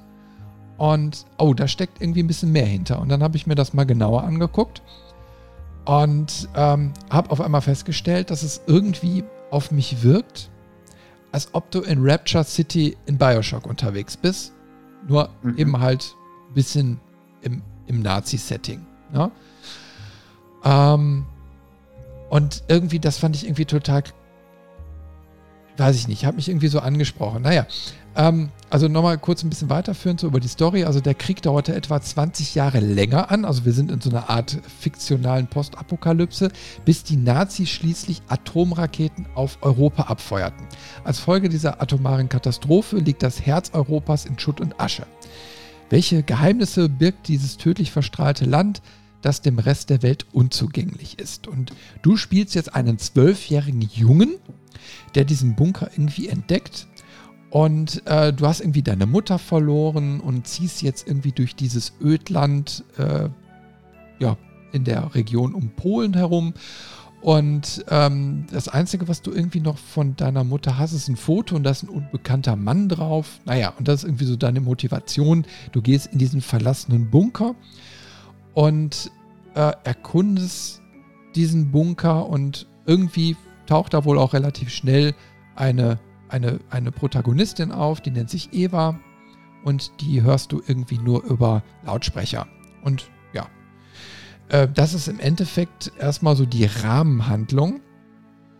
Und ich habe dir extra auch nochmal so ein paar Screenshots dabei gepackt. Es sieht cool aus und es ist irgendwie so, ja, es hat diesen morbiden alten Charme, der dich irgendwie so in die 20er, 30er so ein bisschen Art Deco, so ein bisschen, keine Ahnung, ne, ähm, so mitnimmt, also sehr facettenreich. Und da hat es mich gehabt. ich weiß aber immer trotzdem nicht, was auf mich zukommt. Eine Eva, die über Lautsprecher in einem Nazi-Bunker mit dir spricht. Ja, es ist, es hört sich alles ein bisschen. Da, da kriege ich ganz starke Bioshock-Vibes mit uh, Would You Kindly. Hello, my name, is, Eva Brown. Could you help me? Nein, aber ähm, ja, also da dieses Explorative hat mir irgendwie so, so äh, natürlich direkt angetan. Und äh, dieses Mystische und ähm, ja, ich weiß nicht, es hat ein paar Knöpfe gedrückt, die mich irgendwie gesagt, also mir gesagt haben, kauf mich. Vor allem die 5 Euro. ich gebe es ja zu. Ich gebe es ja zu. Ich verurteile es, aber trotzdem finde ich es irgendwie cool. Ja. Naja, also, ähm, ich hatte noch ein bisschen Trivia dazu gefunden, was ich mir aufgeschrieben habe, was ich irgendwie, ich, wie gesagt, ich weiß nicht, was auf mich zukommt, aber es gibt ein altes Gedicht, was Lost Paradise heißt. Und das wurde 1667 veröffentlicht. Ne?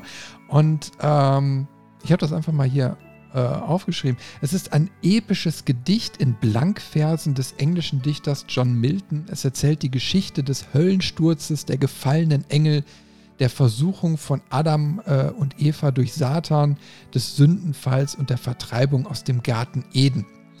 Und ich habe irgendwie so das Gefühl, dass dieses, weiß ich nicht, dieses Gedicht oder zumindest diese Aussage so ein bisschen sich da drin widerspiegelt. Ja, weil ähm, da, es geht ja im Endeffekt so um Verlust und Zerstörung und so weiter. Und mich würde nicht ähm, wundern, wenn da irgendwie dann auch dieses Alte dann nochmal eine Rolle spielt. Ja? Mhm. Naja, äh, ich muss mich da einfach mal so ein bisschen über, äh, überraschen lassen, aber es gibt da einen sehr atmos atmosphärischen Teaser, auf Steam. Ähm, also wie gesagt, du kannst eigentlich immer ein bisschen Gameplay sehen, die versuchen dich da mitzunehmen, aber einer, der ist dann so, dass quasi die Zeit eingefroren ist und die Kamera schwenkt quasi von einem Nazi weg, der gerade erschossen wird, also auf seinen Kopf fliegt gerade eine Leuchtkugel hinzu und die Kamera schwenkt zurück und du siehst auf einmal diese Person, die diese Leuchtkugel abfeuert und daneben steht wiederum ein Nazi, der jetzt gerade irgendwie ausholt zum Schlag, wie auch immer. Und eine weitere Person, also du siehst die eingefrorenen Kugeln in der Luft, wie sie zu einem Nazi-Offizier fliegen, der gerade dabei ist, einen Schalter nach unten zu legen und irgendwie selbst äh, feuert. Und ähm, dann schwenkt die Kamera weiter und du siehst eben halt so ein Nazi, der durch eine Stahltür guckt, die sich vermutlich gerade schließt und die Kamera schwenkt raus und in dem Moment geht die Tür zu und du siehst den ganzen Bunker von außen und es finden Atomexplosionen statt und diese ganze Außenareal wird verwüstet bzw. in Asche gehüllt. Und das war so, wo ich gedacht habe, okay, das, das kann nicht nur einfach ein 5-Euro-Titel sein. Das, das, das muss ein bisschen mehr sein. Und vielleicht ist es so ein Ding, ich weiß nicht, also bisher ist der Titel total an mir vorübergegangen. Ähm, das kann jetzt eine subjektive Wahrnehmung sein und die ganze Welt da draußen weiß sofort natürlich, was Paradise, äh, Lost Paradise ist. Ähm, oder, oder es ist irgendwie so ein Geheimding, was sich jetzt gerade offenbart. Ich bin total gespannt. Hook. ich habe gesprochen. Mehr kann ich dazu auch nicht sagen.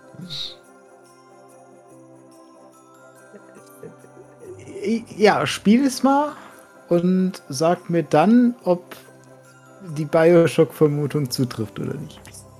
ja, ja, ich, also wie gesagt, Bioshock habe ich ja total geliebt.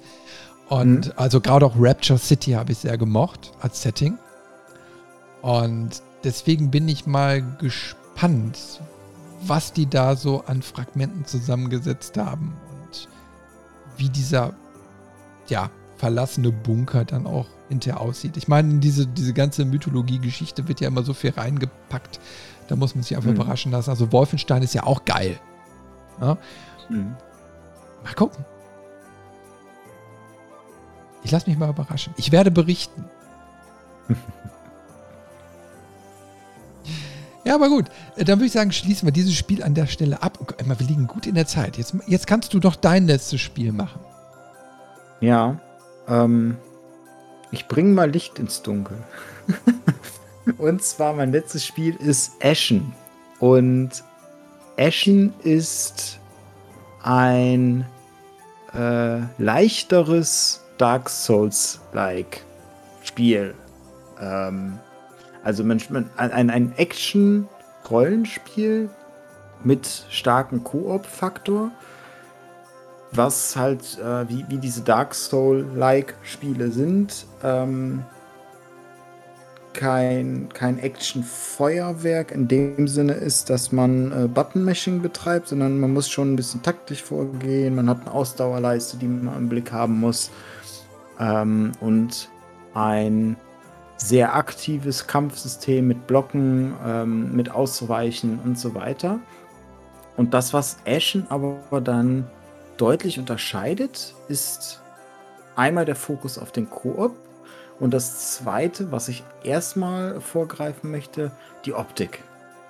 Ähm, weil Ashen hat aus meiner Sicht so einen, so einen unverkennbaren Stil, alleine die Figuren, weil die haben keine Gesichter. Die sehen aus wie so, wie so Schaufensterpuppen, so ein bisschen.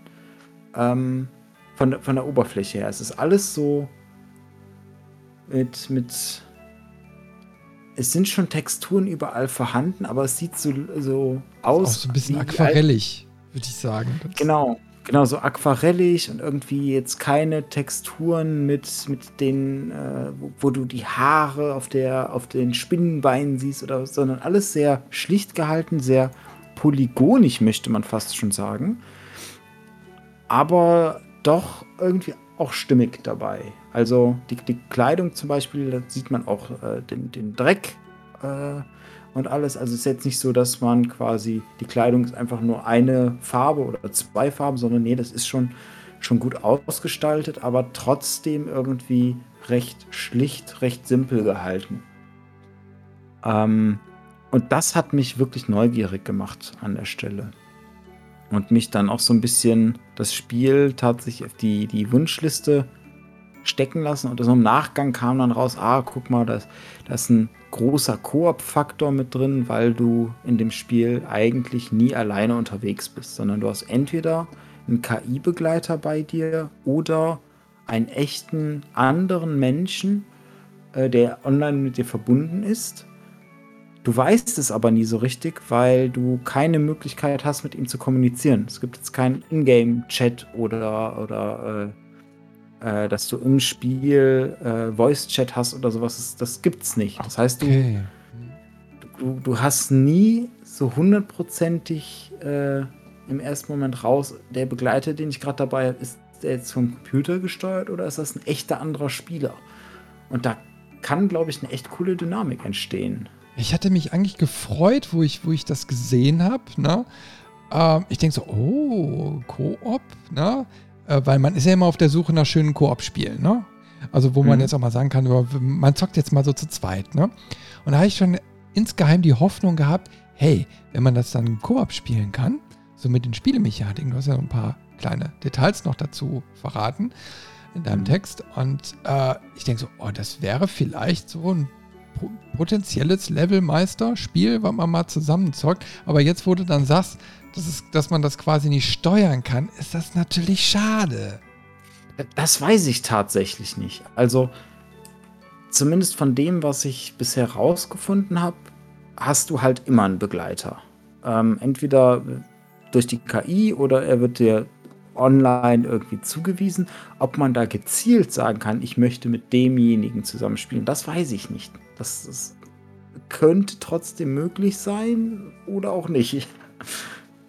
Das müsste dann man, äh, müsste man dann tatsächlich einmal schauen. Ähm,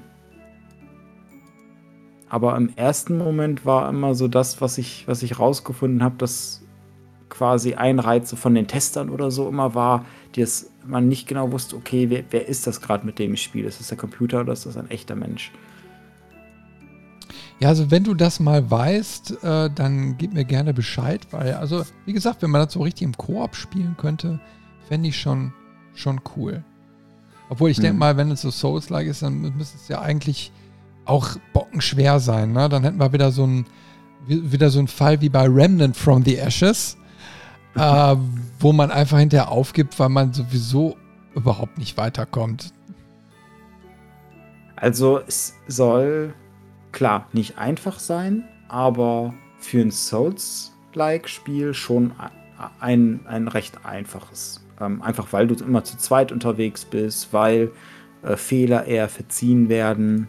Ähm, das Skillsystem ist auch anders. Also da nochmal simplifiziert worden. Ähm, du kannst keine Charakterwerte steigern, äh, sondern du steigerst, glaube ich, höchstens die Ausrüstung. Es gibt keinen kein, äh, so richtigen Fernkampf und auch keine Magie. Das heißt, es ist schon, schon Nahkampf fokussiert irgendwo.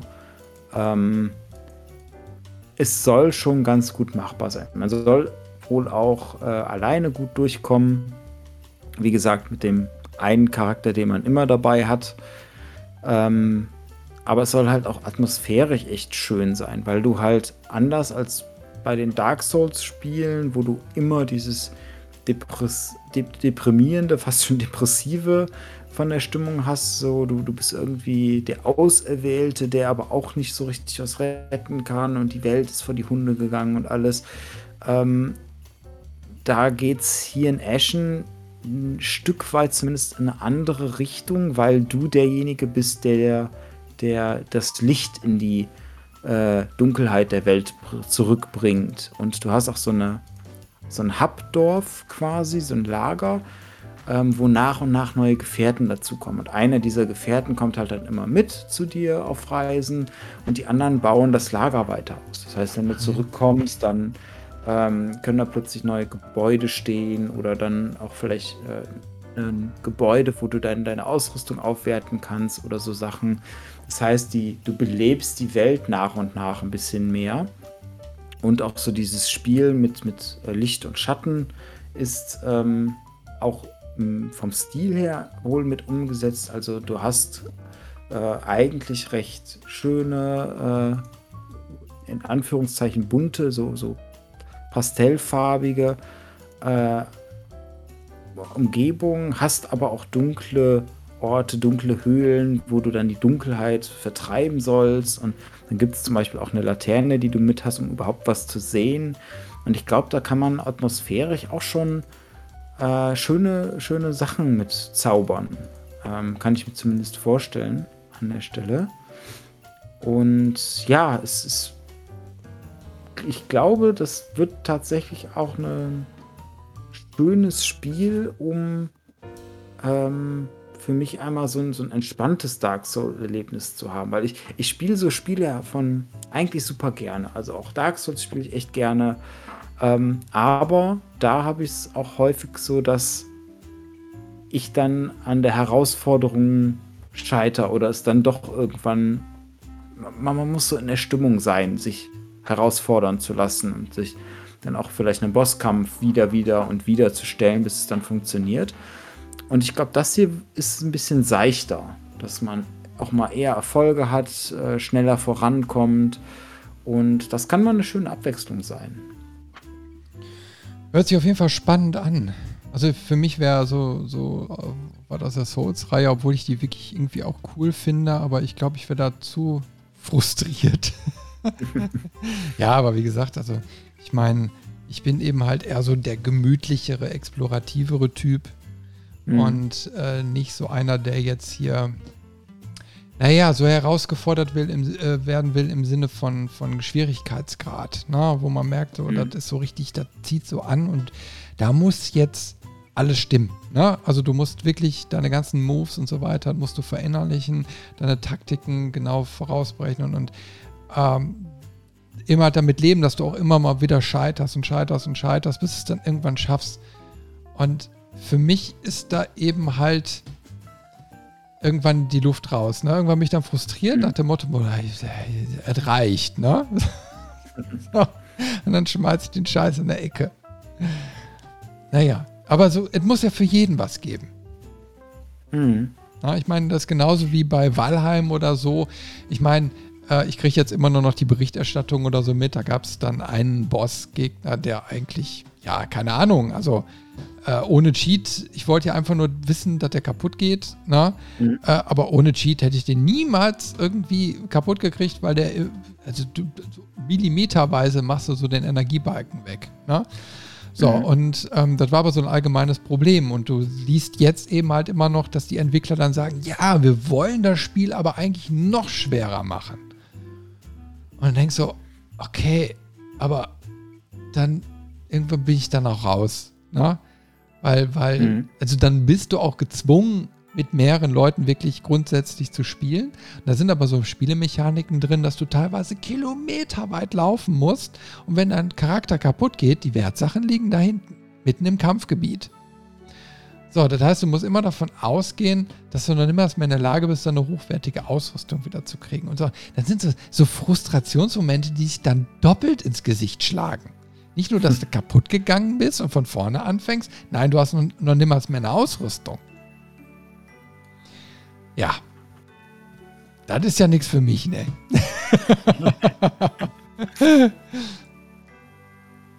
naja, ich bin eben halt so ein Wohlfühlspieler. Ja, es ist ja auch nichts Verkehrtes an der Stelle.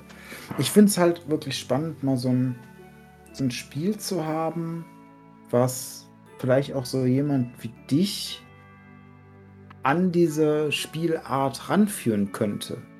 Ähm, weil wenn es hier tatsächlich einfacher ist und man äh, die, diese Frustration auch runtergeschraubt hat und es gleichzeitig so eine schöne atmosphärische Welt in eigenem Stil ist und dieser eigene Stil ist halt dieses äh, Verzichten auf zum Beispiel Gesichter ähm, und trotzdem schöne Landschaften malen oder auch die Kreaturendesigns sind echt schön geworden, ähm, dann, dann kann das ja auch ein Einstieg in sowas sein für den einen oder anderen. Ja, ich sag mal vor allen Dingen, ich meine, bei Remnant from the Ashes beispielsweise hat mir sehr gut gefallen, wenn man zu zweit gespielt hat. Und wenn das jetzt bei Ashen auch möglich wäre, also dass man wirklich mit seinem Kumpel sich zusammentut und nicht mit irgendjemandem, dann fände ich das auf jeden Fall eine interessante Erfahrung, weil dann darf es ruhig auch ein bisschen schwieriger sein, aber man, man, das ist ja immer diese Koop-Erfahrung. Also, dass mhm. man, dass man sich da gegenseitig auch unterstützt und selbst wenn der eine jetzt dann mal äh, versagt, dann macht der andere vielleicht weiter, bis der andere sich wiederbelebt hat und, und, und, und, und. Ne? Ähm, das sind so, so, also dann funktioniert's. Mhm. Ja, es darf ja herausfordernd sein, aber wenn du alleine mit deinem Frust in der Ecke sitzt, ist das natürlich doof. Ja, klar.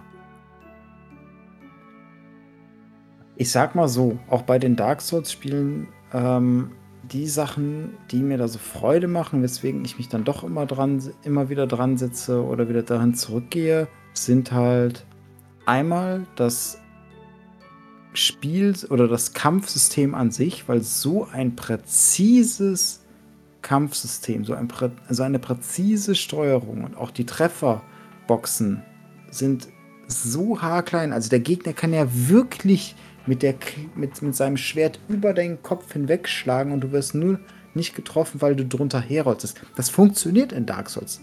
Wirklich komplett zu 100 Prozent. Wenn du getroffen wirst, dann wurde dein Modell wirklich getroffen. Und da, da kommt es manchmal auf Millimeter an. Ähm, also so eine Präzision, das macht unglaublich viel Spaß. Und der zweite Punkt ist halt die Atmosphäre. Also auch so ein Bloodborne mit seiner wieder Lovecraft-Atmosphäre und auch später den übernatürlichen Wesen, die da mit, mit reinfließen und allem. Das ist ein, eine so dichte und unglaublich tolle Atmosphäre, da, da einzutauchen in diese Welt und, und die, dieses Kunstwerk eigentlich schon zu spielen. Ähm, das, das finde ich halt immer wieder klasse. Und das zeichnet sich auch so ein bisschen bei den meisten von den Spielen auf meiner Wunschliste, dass so diese Atmosphäre und der Artstil bei mir wirklich ein ausschlaggebender Punkt irgendwie sind, ähm, was mich neugierig auf ein Spiel machen kann. Ja, also Bloodborne, wo du das gerade gesagt hast, ich, ich kann mich noch daran erinnern, dass ich irgendwo ein Let's Play gesehen habe und da, das hatte mich auch sofort. Ich fand es irgendwie cool und habe dann mit Frust festgestellt, dass es das für einen PC nicht gab. Ich weiß nicht, ob es mittlerweile gibt, aber ich glaube nicht. Ne? Ich glaube, das ist nur PlayStation Exclusive oder so, ne? Genau, nur PlayStation Exklusiv. Ja. Es wird immer wieder gemunkelt, dass es langsam mal für den PC kommen könnte, weil sie ja jetzt nach und nach anfangen, die PlayStation 4 exklusiven Titel äh, auch auf den PC zu ziehen.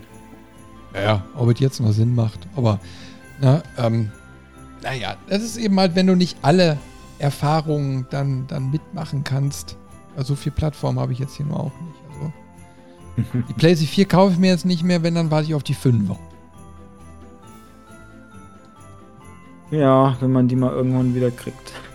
ja, ja. Die Zeit arbeitet für uns, vielleicht kriegen wir dann hinter wenigstens die 6er. ja, aber ich finde schon, ich finde schon schade. Also ich bin, ich bin trotzdem happy, ich habe ja hier genug Krimskrams, ne?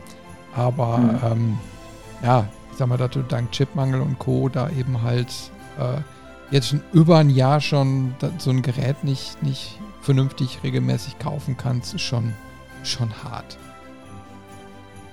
Ja, und also du kommst nicht ran oder du bezahlst dich dumm und dämlich irgendwie und gleichzeitig merkt man das gerade bei den ähm, Grafikkartenherstellern, äh, dass sich da aber viel tut. Also Nvidia hat jetzt irgendwie angekündigt, die nächste Grafikkartengeneration steht quasi in den Startlöchern und die ist so optimiert worden.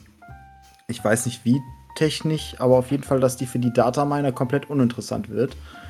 Ähm, und zusätzlich gibt es jetzt, etabliert sich wohl gerade oder versucht sich ein, ein Grafikkartenhersteller, ein Dritter, äh, in den Markt einzuklinken, äh, so, ein, so ein chinesischer Hersteller. Ähm, es könnte spannend werden demnächst, vor allem nächstes Jahr dann, äh, wenn die sich wirklich etablieren und dann man nicht nur noch AMD und Nvidia hat, sondern dieser dritte sich da auch mit guter Qualität irgendwie einklingt, dann wird ja vielleicht auch alles mal wieder ein bisschen günstiger. Also nächstes Jahr wird sowieso spannend, glaube ich. Also da wird viel passieren. Also ich hatte jetzt noch mitbekommen, dass Apple nächstes Jahr in den VR-Markt einsteigen will. Ja, da mhm. ist wohl ein nicht gerade günstiges Headset geplant. Ähm, soll, glaube ich, auch ein Nachfolger von der Oculus Quest noch erscheinen. Ähm, Facebook ist jetzt gerade in, hat das, die, die, die erste Beta von dem Metaverse freigeschaltet. Und also da tut sich jetzt gerade ganz, ganz viel und ich meine, das meiste ist eben halt auch, dass du Rechenpower brauchst. Ne? Ich habe vorhin auch noch mal äh, beim Warten habe ich ein bisschen in Steam und dann kriegst du auf der Startseite ja direkt äh, die HTC äh, Index oder so, wie heißt der? Ne? ja, von, von, Steam. Ne? Äh, also ja egal. Also auf jeden Fall das ist ja eins von den kabelgebundenen Dingern. Ne? So, und wenn du auf die Specs guckst, du brauchst natürlich Minimum eine 1070. Also sollte es schon sein oder eine 79, aber okay, da brauchen wir nicht, da wissen wir ganz genau, da brauchen wir gar nicht mit anfangen. Ja? Mhm. Ähm, also eine 1070 wäre schon Minimum. So, und mal ehrlich gesagt, du weißt ganz genau, du brauchst einfach mehr Power unter der Haube, wenn du sowas vernünftig betreiben willst. Und das heißt, da muss mal wirklich langsam was passieren, dass du die Sachen auch für einen normalen Kurs äh, bekommst. Also auch Mittelklasse-Karten. Also, dass du, dass du quasi für, für 300, 350, sagen wir vielleicht mal 400, ne? Äh, aber ein System bekommst, wo du auch ein VR mit betreiben kannst. Mhm. Weil du, du kannst eben halt dieses Marktsegment nur vernünftig mal überall an den Start kriegen, wenn du Liefermöglichkeiten schaffst, also wenn, also wenn du Möglichkeiten schaffst. Ne? Und die, die, ähm, die, die Oculus Quest wird ja momentan in Deutschland immer noch nicht vertrieben. Du kannst sie nur im EU-Ausland kaufen, weil die Datenschützer immer noch mit Facebook in Clinch sind. Und ja, für den anderen Scheiß äh, kriegst du eben halt keine Grafikkarten. Schon alles doof. Aber es wird sich nächstes Jahr, glaube ich, alles wieder ein bisschen verbessern. Ja, mit Sicherheit. Es kann ja, nicht, es kann ja nicht ewig so weitergehen. Und du hast es ja auch schon gesagt, irgendwann stehen die nächsten Konsolengenerationen ähm, vor der Tür. Und so, so traurig das klingt, aber das erste Jahr ist schon um und irgendwie fühlt es sich immer noch nicht so an, als wenn die PlayStation 5 zum Beispiel die Current Gen wäre. Ja, ja klar, sicher. Da wird eben halt noch viel zu wenig drüber geredet und gespielt naja, warten wir einfach mal ab, was da so kommt.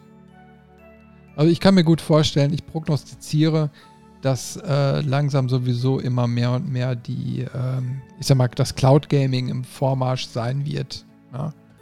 Ich habe äh, mit Erstaunen festgestellt, dass Google noch nicht aufgegeben hat mit seinem Stadia. Und mhm. da anscheinend auch immer mehr, also immer noch Werbekampagnen und so weiter und äh, Influencer-Geschichten und so laufen. Und mal ehrlich gesagt, ist das natürlich so ein System, wenn die Grafikkartenpreise und alles eben halt so hoch und so teuer bleibt, wird, äh, werden irgendwann die Cloud-Anbieter natürlich gewinnen. Weiß ich gar nicht, weil die müssen ja auch an die Hardware kommen und dementsprechend würden da die Preise auch steigern. Und zumindest von den Verkaufszahlen der Xbox äh, her ähm, die haben ja, genau wie die PlayStation, auch eine, eine, digitale Version quasi rausgebracht, ohne Laufwerk und eine, die irgendwie 60 Euro mehr kostet, dann mit Blu-ray-Laufwerk. Und die mit Blu-ray-Laufwerk verkaufen sich trotzdem noch deutlich besser. Mhm. Ähm, ich, ich glaube tatsächlich, dass du die Leute erstmal so ein bisschen dran gewöhnen musst, indem du so Hybrid-Produkte machst, wie es der Flight Simulator gemacht hat. Du mhm. kannst den Flight Simulator ja mit Cloud spielen. Dann hast du die tolle Grafik, die überall äh, zu sehen ist und die Detailgrade und das, das Abdecken der, der ganzen Weltkarte, auch mit den Details von den, von den Kartendatenbanken. Oder du spielst es offline, hast dann weniger Grafik, weniger Details und alles runtergeschraubt irgendwo, weil dann wird halt nur die Hardware, die du vor Ort hast, genutzt und die kann halt nicht so viel. Oder mhm. hat auch einfach nicht so eine große Datengrundlage, weil war ja auch mal irgendwie von mehreren äh, Terabytes äh, äh an, an, Dateigröße, die da ich sogar äh, genutzt wird. Ja, ne? also unglaublich riesige Datenmengen, die du mit einer Heimkonsole gar nicht, gar nicht stemmen kannst. Und sowas kann ich mir eher vorstellen. Das ist ja meine ich jetzt auch bei Control of the Switch genauso gewesen. Mhm. Ja, ja, dass ein Teil ja, ja. der Rechenleistung auch geoutsourced ist. Ja, ich glaube, das meiste. ja. Nee, aber äh, warten wir einfach mal ab. Aber du siehst, wir haben noch Stoff für zukünftige Folgen. Und dann können wir mal abwarten, was sich so nächstes Jahr entwickelt. Also es wird auf jeden Fall ein spannendes Jahr und ein abwechslungsreiches Jahr. Ja, Postuliere ich jetzt einfach mal. Oder es richtet sich alles zugrunde und dann enden wir alle in einem, äh, in einem alten Nazi-Bunker, während draußen Biber fleißig Städte bauen.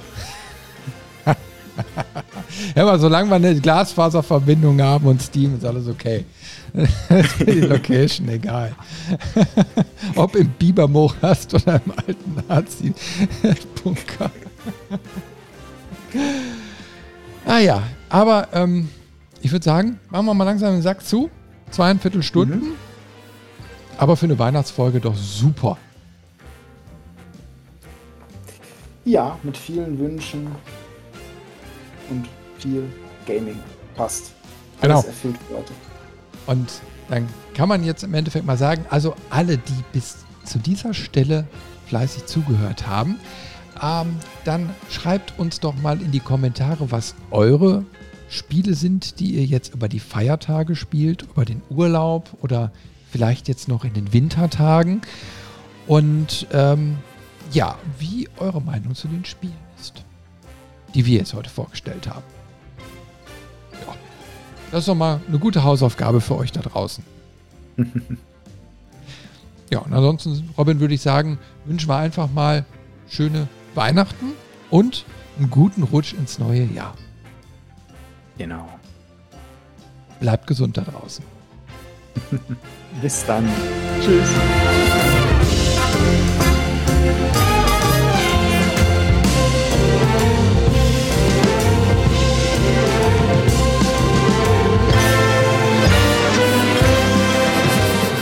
Vielen Dank, dass du den Levelmeister Podcast bis zum Ende gehört hast. Wir hoffen, dir hat diese Folge Spaß gemacht und du schaltest auch beim nächsten Mal wieder ein.